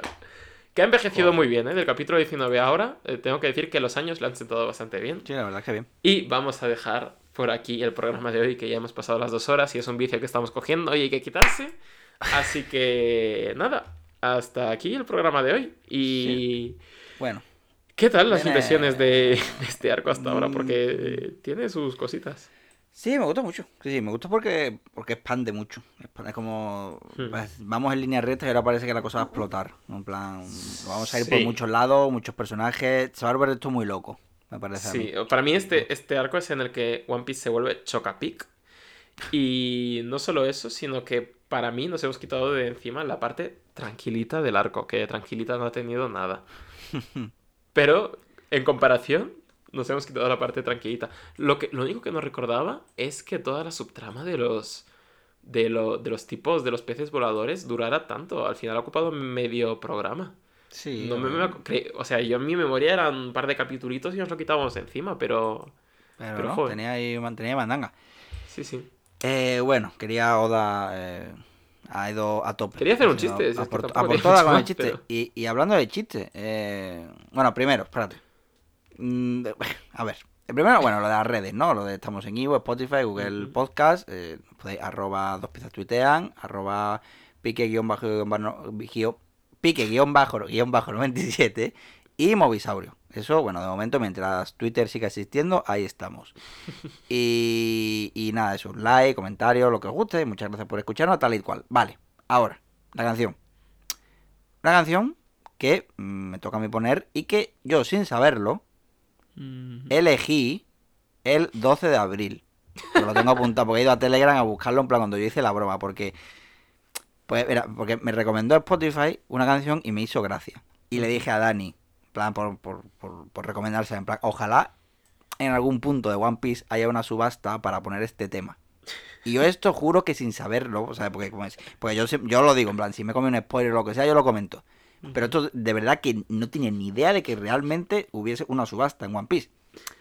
Tú eres como Así Oda, que- tú vas soltando cosas y si ocurren, ocurren. Ya, y al final, bueno, y, y- y- ya está, pues ha llegado, ha llegado el día, hay una subasta, así que voy a tener que poner esta canción que se llama Rockstar, mm, 90 no, Rockstar 21 de Wavestar 21, que es básicamente un, un- eh, han cogido el audio de un vídeo de esos de que hablan todo rápido en la subasta, ¿sabes? Los de un dolarín, un dolarín, un dolarín, y le han puesto un ritmillo y una base de electrónica Vaporwave y, y ya está. Sí. ¿Y, qué pensaría el Jesús del, del 12 de abril de que el contexto en el que tuvieras que poner esta canción fuera tan tétrico, eh? Eh, Joder, la verdad es que sí. ¿eh? Eh, madre mía, es que yo, yo qué sé, digo, joder. eh, Cuando tú me dijiste, mis labios están sellados, digo, no me puedo creer de verdad que, que, que hay una puta subasta que al final voy a tener que poner un- esta canción.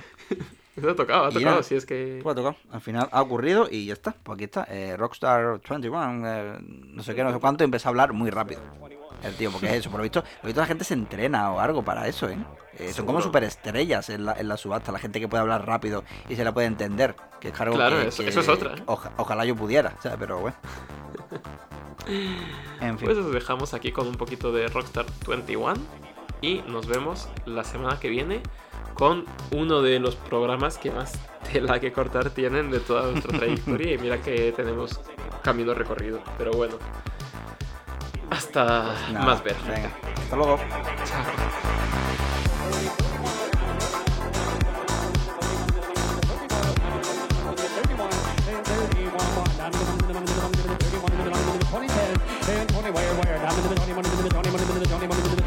16, 15, all over. I'm in the 15, I'm in the 15, I'm in the 16, 15, 16. I'm in the 17, I'm in the 17, I'm in the 18, I'm in the 19, I'm in the 19, I'm in the 20.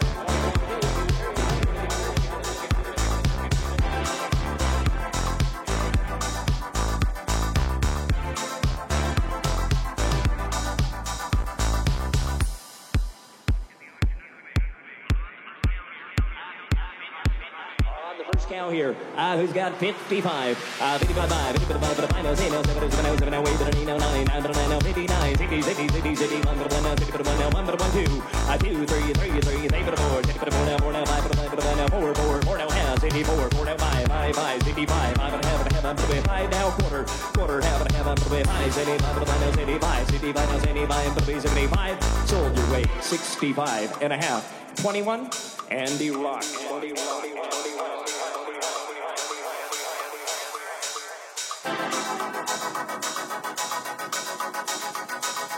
Four now half and a four now quarter, half and a play four city five, four now five, five and a five and a five now quarter, quarter, five and a quarter, five and a half and a five city five, five and a five and a five now zero six and a quarter, quarter and a quarter, half and a play six now seventy five, a seventy five and a seventy seven, seven seven quarter, quarter and a quarter, half and a play seven half, seventy five and a seventy eight, eight eight and a quarter, quarter, eight now quarter, eight now quarter, eight now half half, eight seventy five and a nine, nine and a nine, seventy nine a quarter, quarter and a nine, quarter and a play nine now quarter, quarter now quarter. Four and a half and a quarter, and a quarter, half and a play, four and a five, four and a five, five and a five and a nine, a quarter, quarter, five and a quarter, five and a half and a five and a five, five and a five and a nine, a zeros hits and a quarter, quarter and a three quarter, half and a quarter, six and seventy five, a seventy five and a seventy seven, seven seven quarter, quarter and a quarter, quarter, half and a play, seven half, seventy five and a play, seventy eight, eight, eight and a quarter, quarter, eight and a quarter, eight and a quarter, eight and a half, half, eight seventy five.